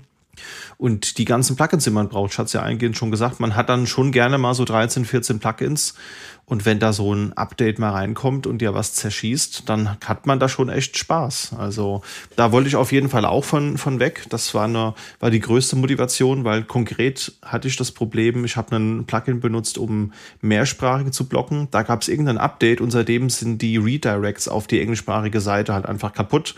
Und damit sind wir 70 Prozent der äh, Views eingebrochen, weil es natürlich klar, die meisten Leute suchen nach einer Fehlermeldung, finden dann einen Post und wenn du dann ins Nirvana umgeleitet gemeldet wirst, dann besuchst du diese Seite eben, eben nicht mehr. Und das kann man sich einfach schöner machen, wenn man dann ein SSG auf jeden Fall hat. Aber auch da, wenn man so eine Seite mal generiert hat, kann man das Hosting dadurch, dass man so viele Möglichkeiten hat, das dann zu vorzunehmen, hat man auch wieder viele Möglichkeiten, sich in das nächste Rabbit Hole rein zu, zu stürzen. Also in meinem Fall ist es eine HTML-Seite, die da eben bei rauspurzelt. Die kannst du natürlich auf dem Webhoster hosten, wie du es bisher gemacht hast. Oder du guckst dir so Netlify an. Oder du denkst dir, ach komm, das bisschen hier Docker, Nginx, Reverse Proxy und Let's Encrypt, das kann ich doch selbst bauen. Und ruckzuck sind drei Wochenenden weg und die Seite ist immer noch nicht online. Das Kleinste ist natürlich auch, du kannst auf die statischen HTML-Seiten einfach auf dem Amazon S3 legen und von da serven. Ja? Also ich meine, du brauchst ja noch nicht mal ein Webserver-Setup. Und ähm, wenn du möchtest, kannst du dann auch Availability Zone Failover und Regional Failover auf dein S3-Bucket äh, machen, obwohl ich glaube, bei vielen Cloud-Providern wird es eh global gesurft. Naja, auch da kannst du dich in deinen Technik-Porn irgendwie ein bisschen verlieren. Genau, ja. Also ich bin da auch noch nicht zu der finalen Lösung gekommen. Das werde ich noch mal machen. Ähm, ich glaube, wenn diese Folge erscheint, ist es vielleicht gerade so online gegangen. Vielleicht auch nicht. Das werden wir feststellen. ich werde, glaube ich, in einer der nächsten Folgen werde ich dann mal an, ankündigen, wenn ich dann eine Lösung gefunden habe. Und denn so eine Migration, die ist ja auch gar nicht mal so einfach, je nachdem von welchem Tooling man, man kommt. Habt ihr schon mal eine Migration von einem CMS in SSG gemacht? Also ich habe halt meine, mein Blog von WordPress ähm, auf SSG umgezogen. Und äh, ich hatte das Glück gehabt, dass ich viele Sachen halt ähm, generieren konnte. Und dann ein Spielfilmlänge, manuelle Nacharbeitung und dann aber zu deinem Hosting, ich empfehle dir, wenn du damit fertig bist, das vielleicht auf dem Kubernetes dann aufzuziehen. genau. Auf einem kleinen Raspberry Pi 4 Cluster, das ich zu Hause betreibe. Dafür brauche ich natürlich noch einen genau. Managed Switch, weil ich will ja eine DMZ haben. Dann vielleicht noch einen Load Balancer davor, der auch so ein bisschen Web Application Firewall macht. Ich sehe schon, du hast das Brader Game auf jeden Fall verstanden. Wie sieht es bei dir aus, Andi? Hast du schon mal eine Migration zu einem SSG hin von einem CMS ausgemacht? Äh, ja, habe ich auch schon mal. Und da hat man natürlich das Glück, wenn man aus dem Software Engineering Bereich kommt, weil in der Regel speichern die CMS ja ihre Artikel in irgendwelchen Datenbanken. Und klar, wenn man Glück hat, gibt es dann da irgendwas, was den Content statisch rausrendert und den irgendein Format hinlegt. Ich habe mir damals, glaube ich, einfach ein Skript geschrieben, was auf die Datenbank geht und mir die Artikel dann herausholt. War natürlich ein riesen Pain wegen da war auch so ein What You See is What You Get Editor drin und der hat das dann irgendwie ganz komisch gespeichert und dann bin ich da mit String Replace rübergegangen und also Ende vom Lied war eigentlich nur, ich habe mir gedacht, ich bin klug, ich schreibe mir ein kleines Skript, das dumpt mir das alles in irgendwelche Markdown-Files und im Endeffekt musste ich dann doch über jedes Markdown-File nochmal rüber, weil ich entweder die String Replace-Funktion nicht richtig hatte oder gedacht hatte, hey cool, das dauert ja nicht so lange. Naja, ja, war ein totaler Pain. Ich bin mir ab und zu nicht sicher, ob die Systeme das extra machen, ähm, weil man beim System bleibt oder nicht. Aber äh, ich glaube, da tue ich dann auch den Entwicklern äh, Unrecht. Ich glaube, das ist einfach nur deren Art und Weise, wie sie es dann speichern und fertig. Ja, da gehe ich mit. Also ich habe es ähnlich gemacht. Ich habe mir ein paar Plugins rausgesucht. Es gibt ja für WordPress verschiedene Export-Plugins. Was soll ich euch sagen? Die haben alle nicht funktioniert. Die, ähm, die sind mir alle mit kuriosen Fehlermeldungen abgebrochen. Ne? Ich habe dann halt gedacht, das liegt an dem, an dem klassischen Webhosting-Paket, das ich da habe. Habe das Ganze mal im 1 zu 1 Backup in einem lokalen Docker-Container auf einer potenten Hardware hochgezogen. Auch da funktionierte das nicht. Und das Rätsels Lösung war, WordPress selbst hat ja auch einen ähm, Export, ich glaube im XML-Format. Und da hat sich mal ein sehr findiger JavaScript-Entwickler hingesetzt und hat ein Plugin geschrieben, das aus diesem XML Markdown macht. Das hat aber nur so zu, ich sag mal, 70 Prozent funktioniert. Da waren einige Control-Strings, die dann kaputt waren oder Formatierungen, die der What You See is What You Get Editor kaputt gemacht hat. Das heißt, da habe ich mir ein kleines Skript, wie du geschrieben, dass das wieder, wieder fixt. Ja, und da gingen dann zwei Wochenenden rein, bis der ganze Content migriert war. Also ich glaube, man muss initial wirklich, wenn man die Entscheidung trifft, muss man sich irgendwas bauen. Da muss man einmal durch. Das ist schmerzhaft unter Umständen, je nach Umfang der, der Seite. Aber wenn man es mal in Markdown hat, dann ist es ja schlussendlich egal, ob ich jetzt einen Hugo benutze oder einen Jekyll, weil es gibt auch genügend ähm, Converter-Tools wieder, die mir aus Markdown auch ein anderes Format machen. Aber es muss halt einmal in dem Textplane vorliegen, der nicht aus dem What You See is What You Get Editor ist. Und dann wird es für die Nachwelt einfacher. Das ist aber auch ein Trugschluss. Ja? Also von Static Site Generator zu Static Site Generator migrieren, das habe ich jetzt gerade gemacht. Ich habe von Hugo auf Astro migriert. Mhm. Ähm, je nachdem, was du da nutzt, bist du da auch schon wieder dran, weil der Grund ist auf der einen Seite diesen Markdown-Flavor, den du nutzt, den ich erwähnt hatte, ja, und dann nutzt du in deinem Blog vielleicht irgendwelche Custom-Sachen, wie zum Beispiel, was ich da drin hatte, sind ähm, so ein, so ein Quote-Tag, um halt Zitate ein bisschen anders darzustellen in dem Blogartikel. Mhm. Und bei Hugo kann man das halt mit diesen Shortcodes machen, heißt das, glaube ich, oder wie du YouTube-Videos einbindest. Und bei Astro ist das dann halt so eine, so eine HTML-React-Komponente zum Beispiel. Okay. Also, das ist halt klar, dann hast du jetzt keine Raw Markdown mehr, wenn du dich wirklich nur auf diese Markdown-Funktionalität verlässt. Ja, aber du willst halt schon irgendwie ab und zu mal, weiß ich nicht, vielleicht sogar Werbung einblenden oder, oder hey, schau doch mal dieses Projekt an hier oder ähnliches. Oder interne Verlinkung. Hugo hat einen Shortcode, damit du dynamisch auf andere Webseiten verlinken kannst, also intern. Und das läuft halt bei anderen Static Site Generatoren anders. Deswegen einfach Markdown-Files rüber kopieren. In der Regel ist das halt auch nicht so einfach. Das ist die Theorie. Aber naja, Entwickler sind halt leider auch Entwickler, ne? okay. Äh, das, ist, das ist genau der Punkt. Du hast ja, ähm, wenn du deine HU-Datei aufmachst, immer noch diese Metadaten vielleicht den Content von einem Blogpost wirst du ähm, einfacher migrieren können, aber dann, du wirst dir auf jeden Fall Gedanken machen müssen, was du mit diesen Metadaten machst. Genau, das ist ja nochmal meistens so ein, so ein YAML-Block und da hätte ich jetzt aber gesagt, den, da würde sich doch einfach was entwickeln lassen, dass ihr das dann in ein anderes Format migriert. Also da habe ich auch schon irgendwo gesehen, da gibt's Converter-Plugins, die dann halt eben Hugo nach Jekyll oder irgendwie sowas machen. Aber ja. ist natürlich richtig, haben wir ja schon festgehalten, Markdown ist ein sehr simples Format wenn man komplexere Konstrukte daran abbilden will, dann muss man dann natürlich gucken, wie man das macht. Aber Christian, du hast die berühmten letzten Worten des Entwicklers genannt. Das kann ja nicht so schwer sein. genau. Ist genauso gut wie It Depends. Das sind die größten Lügen. ja. ja. Bei den Metadaten, ich meine, die Dinger nennt man, glaube ich, Front Matter. Da sind die meisten sogar kompatibel. Klar, heißen dann irgendwie vielleicht nicht alle gleich. Ja, also Tags heißt dann vielleicht mal, weiß ich nicht, Categories oder irgendwas anderes. Aber die Formate sind dann oft in der Regel relativ gleich. Kommt natürlich darauf an, was hat man für ein Format. Da irgendwie ein YAML-Front-Matter, ein TOML-Front-Matter oder ähnliches. Aber da gehen sehr, sehr viele mit, weil die meisten Static Site Generators verschiedene Front-Matter in verschiedenen Formaten unterstützen. Ja, also ich denke auch eher, wo ich die Schwierigkeit sehe, ist an den Themes, weil viele Themes bei Hugo bringen ja eigene Metadaten oder Front-Matter mhm. ähm, halt mit und da ähm, das bereitet Schwierigkeiten. Oder ähm, was wir bei der Cyberland gemacht haben, wir haben halt ähm, eigene Metadaten mit eingeführt und dann, wenn wir da halt wechseln würden wollen, dann müssen wir uns auch darüber Gedanken machen, was wir mit diesen Metadaten halt machen. Oder Frontmeta, ich habe jetzt noch ein neues Begriff gelernt. Frontmeta heißt das nicht Metadaten. Das habe ich ja auch gerade auf meine Today I Learned Liste geschrieben. Ja. Natürlich, also umso mehr Zeug man da selbst dazu bastelt, klar, logisch. Also umso mehr ähm, Herausforderungen hat man natürlich beim Migrieren, aber das ist ja immer so. Ja. Oder du holst den Christian, denn er sagt ja, es kann ja nicht so schwierig sein. ja, genau. Darauf werde ich jetzt festgenagelt. Ich kann dir nur helfen, wenn es darum geht, von WordPress nach Hugo zu gehen. Da habe ich jetzt Erfahrung mit. Das muss ich auch nochmal dokumentieren. Das habe ich nämlich noch nicht gemacht. Aber vielleicht kommen wir mal zu weiteren Nachteilen der Technik. Wir haben jetzt den, den Vorteil mal beleuchtet, was denn dafür sprechen würde. Was sind denn so typische Pain Points, in die man reinstolpert, wenn man, sagen wir mal, so eine größere Webseite oder einen, einen Blog mit so einem SSG betreibt? Mir fällt da als erstes das Thema Kommentare ein. Ich weiß ja nicht, wie es euch geht. Also prinzipiell, glaube ich, kann man festhalten, dass die Kommentarkultur des Internets doch signifikant in den letzten 20 Jahren gelitten hat, würde ich mal so sagen. Und wenn Kommentare kommen, also es, es kommen selten qualitative Kommentare, es kommen meistens quantitative, eher nicht so sachdienliche Hinweise, aber, aber sei es drum. Ähm, wie würde man denn das mit einer statischen Seite machen? Weil wir haben ja festgehalten, da ist kein PHP, kein ASP.NET oder sonst was drin. Wie bekomme ich denn da Kommentare überhaupt rein? Da hattest du dich, glaube ich, mal mit beschäftigt, Sandra.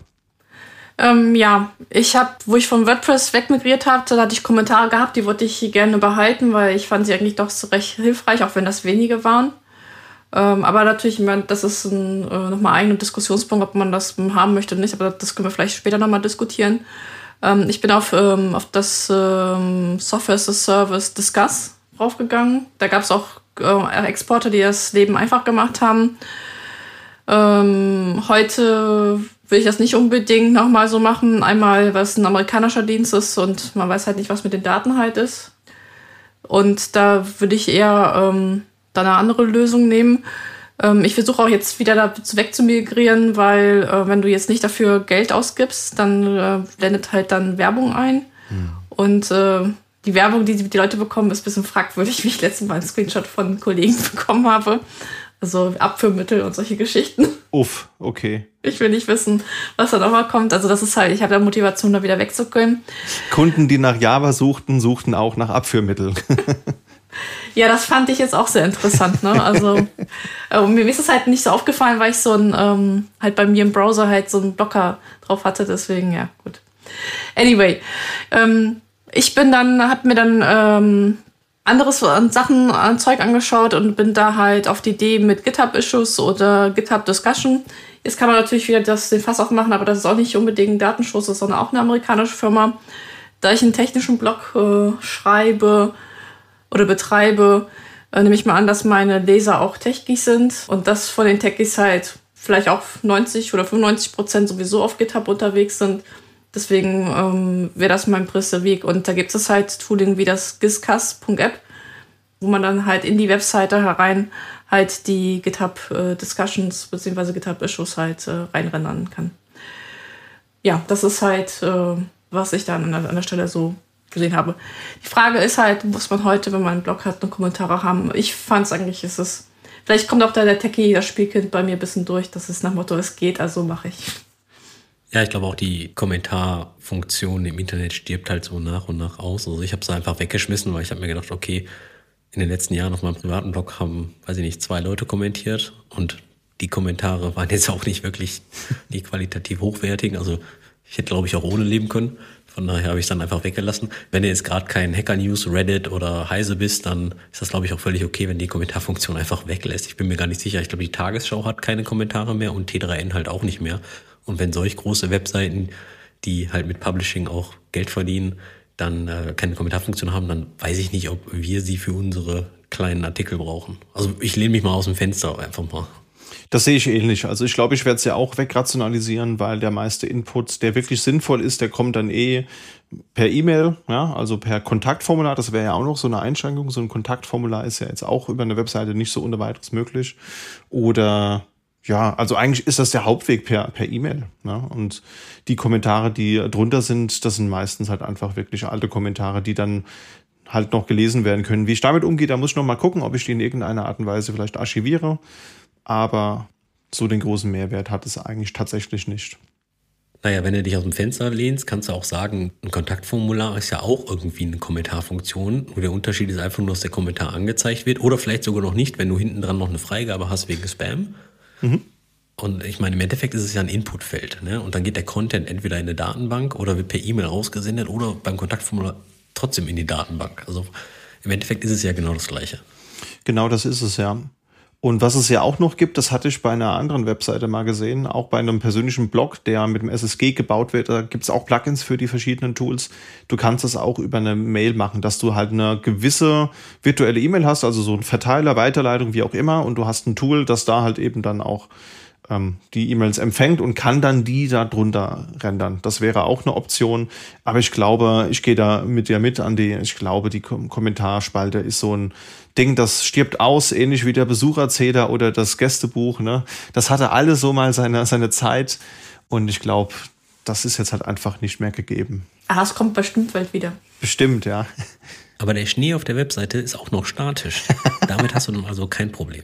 Der ist super, ja. Und da habe ich neulich was gesehen, da hatte sich eine Webdesignerin mal hingesetzt und hat da einige Wochenenden investiert und hat so ein UI-Framework gebaut, so ein JavaScript-File, was dir genau diesen Stil der 90er auf die Webseite wiederholt. Mit der Mauszeiger, der dann ein anderer Mauszeiger eben ist, wenn du in die Seite reingehst, ja, also wenn du wo drüber hoverst, plus dieser dieser Laufschrift, ja, in ganz unsäglichen Farben animiert, Hintergrundmusik, das war dann in dem Fall Never Gonna Give You Up von Rick Astley, das fand ich sehr, sehr treffend, plus blinkende animierte GIFs als Hintergrund und so, das hat die perfekt umgesetzt, also das, das muss ich noch raussuchen, das wäre vielleicht auch was für den 1. April für das Theme. Naja, aber generell kann man, glaube ich, sagen, als Nachteile, weil wir halt über Static Site Generator sprechen, alles, was irgendeine Form dynamisch ist, Kommentare sind dynamisch, Kontaktformulare sind dynamisch, sind halt von Haus aus nicht mehr machbar.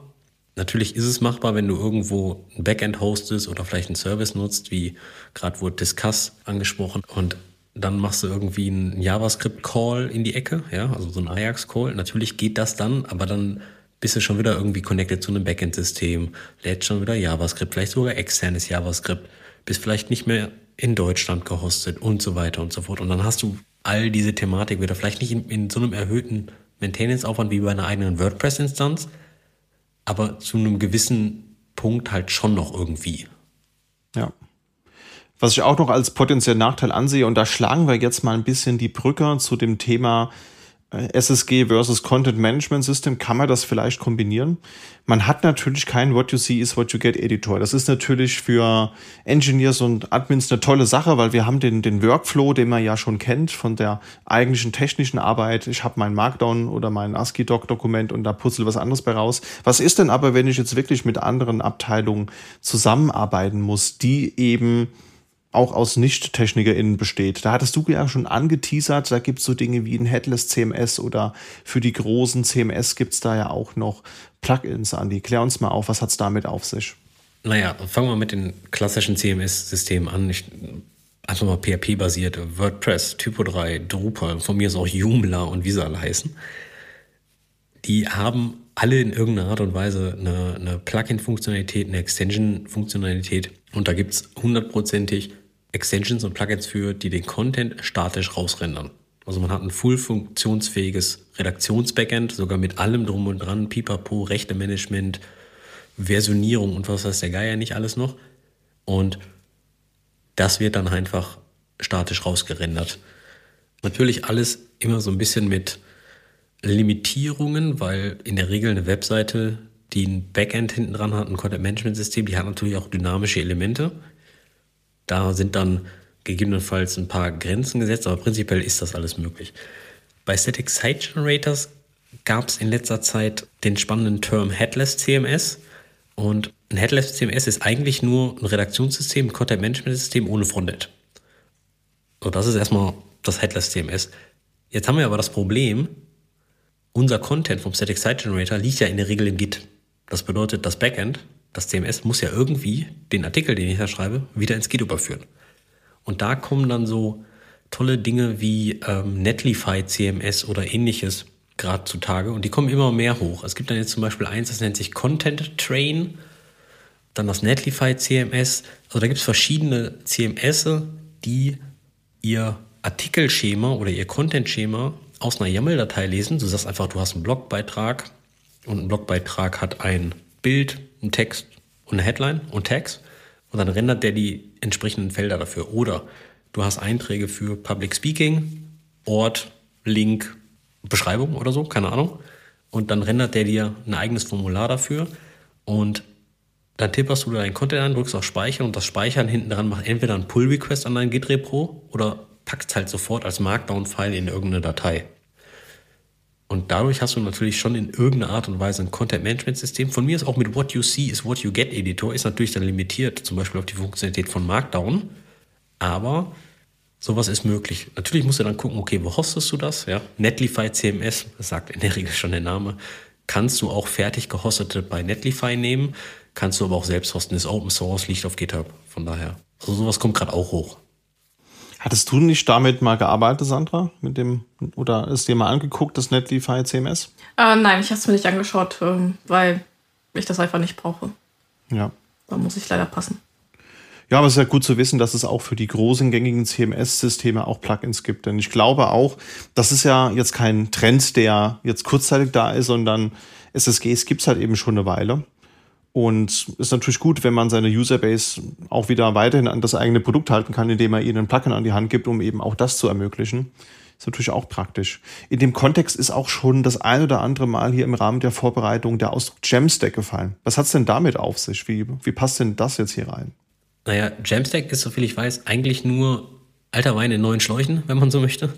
ähm, Jam, in diesem Jamstack steht halt für JavaScript, API und Markdown.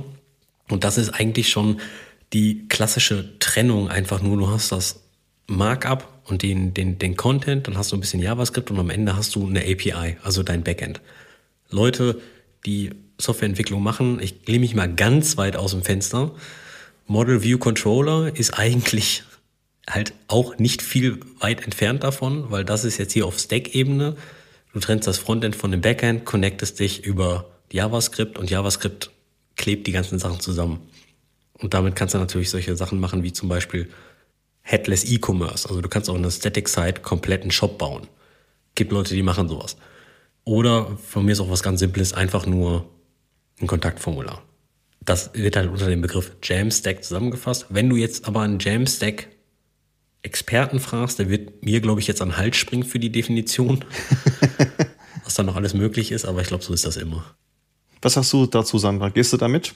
Ähm, ja, aber ich kann, äh, ich bin auch da kein Experte. Ich, also unsere, die Webseite von, äh, von Ray for Review ist ein Jamstack, weil äh, wir halt auch einen äh, Static Site Generator für die Oberflächen nehmen, aber hinten halt APIs halt aufrufen für den berühmten Kontaktformular oder für den Webplayer oder halt, ja, das ist halt, würde ich sagen, will ich mit da mitgehen. Aber ähm, auch da wahrscheinlich ähm, ähm, wird sich der Begriff mit der Zeit auch weiterentwickeln und ähm, deswegen ähm, ja, schauen, was noch dazu kommt. Aber so prinzipiell würde ich mitgehen. Der ganze Vorteil natürlich ist so, dass du immer noch die statische Webseite hast und die statische Webseite natürlich überall hinlegen kannst. Also jetzt nicht nur auf deinen HTTP-Server mit Nginx, sondern von mir aus auch auf irgendeine Edge-Computing-Plattform, die dann halt weltweit oder von mir aus auch direkt ins CDN weil es ist ja alles statisch. Klar, der erste Call ist dann relativ schnell, weil die Edge halt relativ nah am Kunden ist.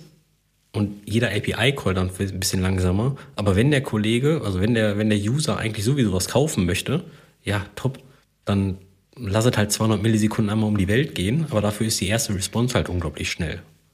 Und solche Vorteile kriegst du halt unter anderem vom Auslieferung von statischem Content, wohingegen du bei einem WordPress natürlich das WordPress irgendwie weltweit schaden muss sofern du eine weltweit besuchte Webseite hast.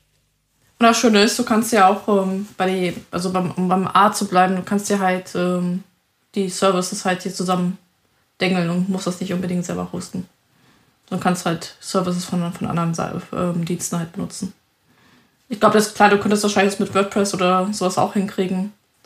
Aber das stelle ich mir jetzt, also da lege ich mich jetzt weiter aus dem Fenster als äh, Noob, äh, WordPress Noob, das wird wahrscheinlich ein bisschen mehr Entwicklungsaufwand kosten. Vermutlich, ja. In dem Kontext, Andi, kannst du ja vielleicht noch mal kurz erklären, wie ihr euren Workflow ausgerichtet habt für eure kuratierte Podcastliste. Denn da habt ihr ja auch in einer eurer Folgen, die wir gerne auch noch mal verlinken, habt ihr drüber gesprochen. Und das fand ich total spannend, weil es auch ein, ein Workflow ist, der auch wieder speziell für EntwicklerInnen optimiert ist. Klär uns doch mal kurz auf, was ihr da für Komponenten habt und wie das alles miteinander verdrahtet ist. Okay, ein bisschen Kontext drumherum. Was wir haben, sind zwei Git-Repositories. Wir haben einmal die Engineering Kiosk Webseite und wir haben einmal ein Git-Repo, das nennt sich German Tech Podcast und das ist eine kuratierte Liste von deutschsprachigen Tech Podcasts. In diesem German Tech Podcast Repository liegen hauptsächlich YAML-Dateien. Und jede YAML-Datei hat eigentlich ein paar Metainformationen, Name des Podcasts, eine Beschreibung, Link zu Spotify und zum RSS-Feed und dann noch eine ID vom Podcast-Index. Podcast-Index ist so eine Webseite, die crawlen irgendwie das ganze Internet nach Podcasts und crawlen dann den RSS-Feed und bereiten das halt als API vor. Was wir da haben, ist auf jeden Fall die YAML-Datei. Da läuft eine GitHub-Action, der nimmt diese YAML-Datei, konvertiert die nach JSON, holt sich Daten von der Podcast-API, wie zum Beispiel letzte Folge, wie viele Folgen haben die insgesamt und so weiter und so fort. Wir laden das Cover noch runter und committen das wieder zurück ins Git-Repository. Das bedeutet, das Ding updatet sich mit so einer Art Cron-Job, ich glaube dreimal wöchentlich, um halt up-to-date zu sein. Wenn jetzt zum Beispiel der Focus on Linux Podcast wieder eine neue Episode habt, dann steht das da, eine grüne Ampel, Episode drei Tage alt. Super. Wenn der Cronjob gestartet ist, und das, der Cronjob, sage ich jetzt, läuft alles auf GitHub Actions, also ich habe kein Hosting oder sowas davon, dann triggert das German Tech Podcast Repo, das Repo von der Engineering Kiosk Webseite. Also du kannst nämlich eine GitHub Action, kannst du sagen, okay, wenn dieses Event passiert, trigger bitte eine GitHub Action drüben in einem anderen Repo.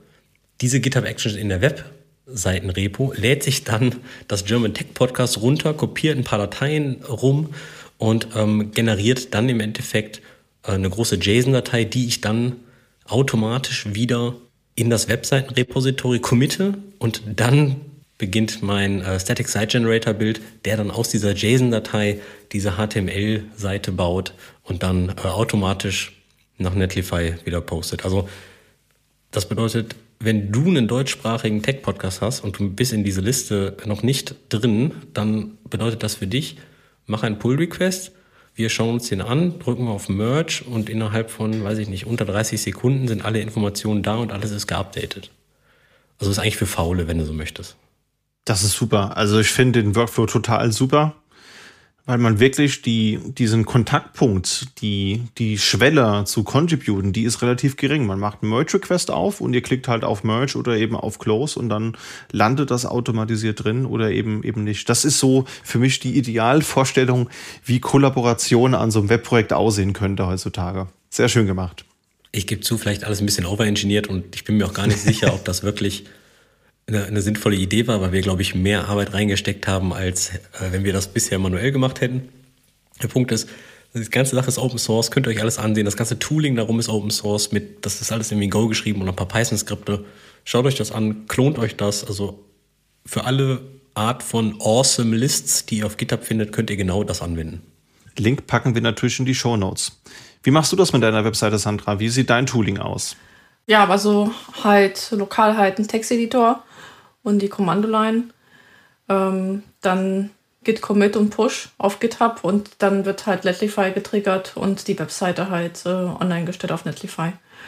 Ähm, da brauchen wir keinen großartigen äh, Workflow. Für den Podcast ist noch interessant, äh, wir hosten halt die Folgen auf Podigy, die hat auch nochmal ein API, wo es halt auch ähm, RSS-Feed halt generiert.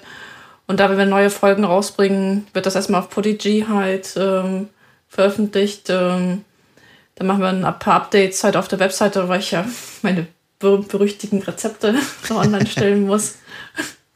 Und äh, dann äh, wird die Webseite halt neu gebaut mit äh, den Folgen. Und da wird halt gesehen, aha, neue Folge ist da, äh, neue Web, da wird halt eine neue Seite für, für die Folge halt generiert und ähm, für den Player. Das ist dann halt auch. Wir könnten das noch weiter automatisieren, dass wenn Podigy ähm, was neu, neues RSS-Feed generiert hat, dass das nochmal ähm, neu generiert wird, aber da hatten wir jetzt keine Lust zu automatisieren, weil wir sowieso äh, die Seite updaten müssen wegen dem Rezept. Das ist dann halt, ja. Da wird halt der Pull Request für Rezept erst reingemerged, wenn, wenn Polyg halt dann fertig ist. Ja, wenn man eh schon dran ist, passt das ja. Ja. Sehr schön. Und ich glaube, damit haben wir den Zuhörenden einen ganz guten Einblick geben können, was es denn bedeutet, einen SSG zu benutzen. Ich glaube, zum Hosting haben wir auch ein bisschen was gesagt. Ne? GitHub, GitLab Pages ist ein paar Mal genannt worden. Wir haben den klassischen Webhoster angesprochen und Netlify ist jetzt schon mehrfach gefallen. Gibt natürlich auch noch andere Tools. Von daher, da könnte man vermutlich noch das eine oder andere Tooling auch noch er erwähnen.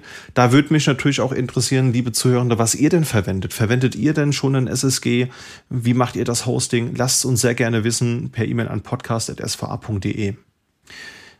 Ich würde vorschlagen, wir kommen mal zum Abschluss nochmal zum Tooltip der Folge.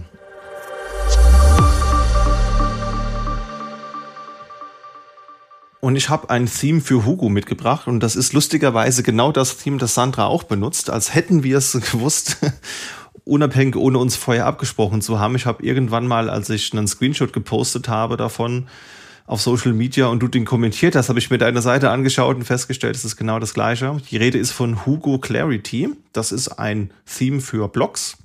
Das heißt, das ähm, bietet dann diese typischen Informationen an der Seite, wie Kategorien, wie, wie Tags, wer hat das wann geschrieben. Man kann direkt per Mausklick das Ganze auf Twitter oder auf anderen sozialen Netzwerken teilen oder per E-Mail verschicken. Das funktioniert alles. Das basiert auf dem Framework Clarity. Das kommt von VMware und das ist ein UI-UX-Framework. Das heißt, wenn ihr schon mal mit irgendeinem VMware-Produkt gearbeitet habt und ihr schaut euch dieses Theme an, dann wird euch das sehr bekannt vorkommen, denn das hat nämlich die gleichen Designregeln. Das heißt, das hat auch so Dinge wie einen automatischen Light- oder Dark-Mode. Da ist so ein Knopf, den man klicken kann. Ich glaube, man kann das auch äh, relativ zur, zur Tageszeit einstellen, wenn ich es richtig gesehen habe. Das Ganze ist mobile-ready, ist responsive und ist vor allen Dingen auch, und das war mir sehr wichtig, mehrsprachenfähig. Das heißt, man kann einfach mehrere Sprachen, die man so benutzt, kann man definieren und hat dann seinen Content in verschiedenen Sprachen vorliegen und dann kann man einfach per Mausklick die Übersetzung auch ändern. Ja, ansonsten, was, was kann es noch? Es hat noch Support für verschiedene Tracking-Dienste, die man vielleicht benutzt. Also ich bin ja ein Fan von Matomo. Um, das kann man damit einbinden. Man kann aber natürlich auch andere Dienste, die es so gibt, wie Google Analytics. Falls ihr sowas benutzen solltet, kann man da auch direkt einbinden und dann ist die Seite, die statisch generierte Webseite, lädt dann halt auch automatisch die Informationen mit, die für das Tracking benötigt werden. Finde ich sehr, sehr schick und sehr schlank und möchte ich nicht mehr missen. Wie zufrieden bist du mit dem Theme, Sandra? Ähm, mit dem Blogpost ähm, fürs Blogging ist das ähm, optimal. Für meine Homepage benutze ich dann ein Theme, weil ich da auch, äh, auch dann einen anderen Schwerpunkt legen wollte. Von daher aber fürs Bloggen ist das ein optimales. Schade ist noch, dass Mastodon Teilen Sharing noch nicht drin ist, aber der, äh, der ist ja schon gestellt. Mal gucken. Vielleicht müssen wir da selber contributen. Das ist eine gute Idee. Gut, dass du sagst. Ja, das Schöne ist, das Ganze ist natürlich auch auf GitHub. Das heißt, wenn man da selbst Ideen hat, kann man die einreichen. Und äh, genau, werden wir auch verlinken. Ich habe mal, weil Twitter ist jetzt natürlich, gut, kann man sich jetzt drüber streiten, ob man Twitter noch äh, benutzen möchte. Das müsst ihr selbst wissen. Aber äh, man kann natürlich, und das wäre schön, in Ergänzung zu so einem Twitter-Icon einfach nochmal so ein Mastodon-Icon hinzufügen. Das hatte ich mal als Feature-Request eben auf GitHub eingestellt. Das wurde auch schon mal von einem anderen Contributor nach oben gepusht. Von daher packt man auch mal in die Show Notes, wenn das was ist, das ihr gebrauchen könnt. Dann schadet es vielleicht nicht, da auch mal reinzugucken. Gut, so viel dazu. Was hast du uns denn für einen Tooltip mitgebracht, Sandra? Ja, für alle, die ähm, Vegetto Curl benutzen, aber mal vergessen, ähm, wie die ganzen Flex aussehen, habe ich halt eine Alternative mitgebracht, nämlich das HTTP. Und das ist ein Kommando-Line-Tooling, wo halt URLs aufgerufen. Das ist halt, wenn man REST-Schnittstellen mal durchtestet und jetzt die Kommando-Line nicht verlassen möchte, kriegt man halt mehr Infos out of the box als zum Beispiel mit wget oder, oder curl. Ähm, das heißt, man ruft einfach HTTP dann halt den HTTP-Method wie get oder post oder die URL und dann kriegt man halt den Body zurück mit äh, recht vielen Metadaten, ähm, was ganz schick ist, was man, wenn man jetzt nicht die Kommandoline verlassen möchte und nicht wie get to curl flex auswendig kennt, so wie ich es tue. Also mein curl foo oder mein wget foo ist da recht schlecht. Das stimmt. Das ist manchmal gar nicht so einfach zu merken, weil es ja auch einen Unterschied machst du minus klein x, minus groß x. Also ich musste auch häufiger mal in die Mainpage oder in die TLDR-Page reingucken. Das ist bestimmt eine ganz interessante Alternative dazu. Hast du mal mit Postman gearbeitet? Das ist so das Tool, das mir immer empfohlen wird, wenn ich mich mit EntwicklerInnen unterhalte. Ähm, ja, also ich gehöre zum Team Insomnia. Also Postman kenne ich auch, aber ich äh, nehme das andere Pendant. Ähm, äh, aber da, da, tut sich halt nicht. Also klar, so wenn ich ein bisschen mehr brauche oder was ab oder, oder Aufrufe halt abspeichern möchte, dann nehme ich halt das Insomnia, beziehungsweise kann man auch Postman benutzen. Ähm, ein gängiges Tooling, aber wie gesagt, wenn ich meine Kommandoline jetzt gerade nicht verlassen möchte oder kein neues Tooling jetzt nochmal aufmachen möchte, weil ich nur schnell mal ein, zwei URLs abtesten möchte, dann ist das halt äh, mit das HTTP. Aber es ist aber die so ähm, sind, das sind keine schlechte Toolings wie Postman oder Insomnia, von daher.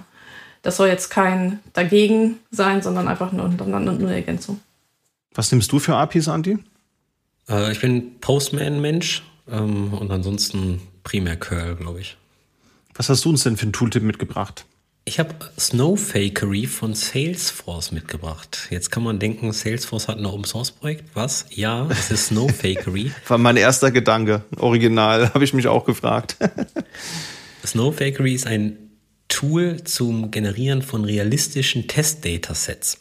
Und jetzt sagt man, oh, wie langweilig ist das denn? Ja, klingt auf den ersten Punkt langweilig, ist aber wirklich eine coole Sache. Habe ich jetzt am Wochenende wirklich ähm, mit rumgespielt. Was man da machen kann, ist, man, man schreibt einfach eine YAML-Datei und sagt, okay, ich habe einen Kunden und ein Kunde hat einfach einen Vorname, Nachname, Straße und allem drum und dran, alles Attribute, die ein Kunde halt so hat. Und dann kannst du sagen, okay, generiere mir davon mal bitte fünf Datensätze oder 5000 oder fünf Millionen. Und das macht er alles ohne steigenden Memory-Verbrauch, also relativ schnell und relativ effizient. Und was ist jetzt das Coole daran? Das Coole ist, dass man natürlich wie bei klassischen Datasets auch Relationen hat. Das bedeutet, man kann wirklich Test-Datasets für verschiedene Tabellen, für verschiedene Relationen machen. Mein Kunde hat Bestellungen und diese Bestellungen haben Auslieferungen und so weiter und so fort. Und das kann man alles mit den richtigen Relationen ähm, generieren lassen. Das ist aber nicht schon alleine geil, sondern du kannst sogar noch sagen, okay, gib mir mal bitte für 50 Prozent amerikanische Adressen und deutsche Adressen und deutsche Namen oder ähm, klassische Namen aus Österreich und so weiter. Du kannst das also alles lokalisieren. Der hat etliche Algorithmen drin für ähm, Fake-Komponenten, also nicht nur Vorname, Nachname, Straße und Adresse, sondern auch irgendwie sowas wie Fake Corporate Slogans oder ähm, was weiß der Geier nicht. Hexcodes, IP-Adressen, URLs, also wirklich fast alles. Und dann kannst du sagen, exportiere mir das mal bitte alles als CSV oder importiere mir das direkt in meine Salesforce-Instanz oder, und das ist das, wofür ich das genutzt habe, generiere mir bitte direkt fertige SQL-Statements daraus oder pump das direkt in diese Datenbank. Und das ist natürlich ein perfekter Use Case, besonders für eure Testing- und Staging-Environments, wenn ihr nicht mit realen Kundendaten arbeiten wollt, was ihr hoffentlich alle nicht tut. Aber es kommt halt immer mal wieder vor, dass die Produktionsdatenbank einfach runtergeladen wird und importiert wird und flups, hat man datenschutzrechtlich ein paar Probleme. Und da ist Snowfakery von Salesforce eine super Sache und ich habe es wirklich innerhalb von einer Stunde hatte ich ein paar Millionen Datensätze. Wahnsinn. Ja, irre. Das Teil kann echt viel. Ich habe hier parallel mal ein bisschen durch die Doku gescrollt. Also da ist auch Graphis-Support mit drin. Das heißt, du kannst auch diese Beziehungen zu deinen äh, Fake-Datenobjekte, die du gerade beschrieben hast, kannst du dir auch visualisieren. Das ist vielleicht ganz nett für so eine Dokumentation, wenn du irgendwo mal ähm, einen komplexen Zusammenhang in der technischen Doku mal darstellen willst. Das ist ja echt cool. Was ist dein konkreter Use Case? Wofür benutzt du es? Ich habe ein Dashboard im Metabase aufgebaut zur analytischen und datengetriebenen Entscheidungsfindung von einem lokalen Verein hier aus dem Dorf. Und da brauchte ich Testdaten, weil ich gerade nicht die Vereinsmitgliederdatenbank da hatte. Sehr schön. Und dann hast du in gewohnter Manier mit Kanonen auf Spatzen geschossen und direkt das große Tooling ausgepackt. Finde ich super. Und das alles in Docker, Compose und völlig overengineert, aber naja. Sehr schön. Ja, cool. Spannendes Tool. Das werde ich mir auch mal anschauen. Das ein oder andere Mal, gerade wenn man so Schulungsunterlagen baut, wo man dann User-Accounts anlegt, da habe ich das auch schon öfters mal gebraucht. Da habe ich mir dann immer so meine, meine Lieblings-Standard-User ausgedacht. So Paula Pinkepunk ist so mein Standard-User oder Anton Administrator. Ähm, das wird mit Snowfakery bestimmt ein bisschen eleganter wirken. Gucke ich mir mal an. ja, und damit haben wir es, glaube ich, zusammengefasst. Habt ihr noch was? Auch nicht mehr von mir. No. Sehr schön. Dann bleibt mir nur über euch dafür zu danken. Es war eine wirkliche Bereicherung, mit euch beiden über das Thema mal zu, zu reden. Ich habe heute viel mitgenommen. Nicht nur eine neue Abkürzung, sondern auch das ein oder andere technische Detail. Da äh, bin ich mal gespannt, wann ich das wieder einsetzen kann. Und ja, liebe Zuhörende da, da draußen, vielen Dank fürs Zuhören. Wenn ihr Ideen, Wünsche oder Tooltips habt, dann könnt ihr die natürlich sehr gerne weiterhin loswerden per E-Mail an podcast.sva.de. Ihr könnt aber auch sehr gerne über Social Media über diese Folge schreiben. Verwendet da gerne den Hashtag der Folge, drücke die 6, um zu springen. Und über Bewertungen über den Podcatcher eurer Wahl freuen wir uns natürlich auch immer. In dem Sinne, liebe Sandra, lieber Andi, es war mir eine helle Freude. Ich hoffe, wir können das bald mal wiederholen. Danke für die Einladung. Und ja, vielen Dank fürs Mitmachen. Dankeschön. Danke für die Einladung. Macht's gut. Tschö. Tschüss.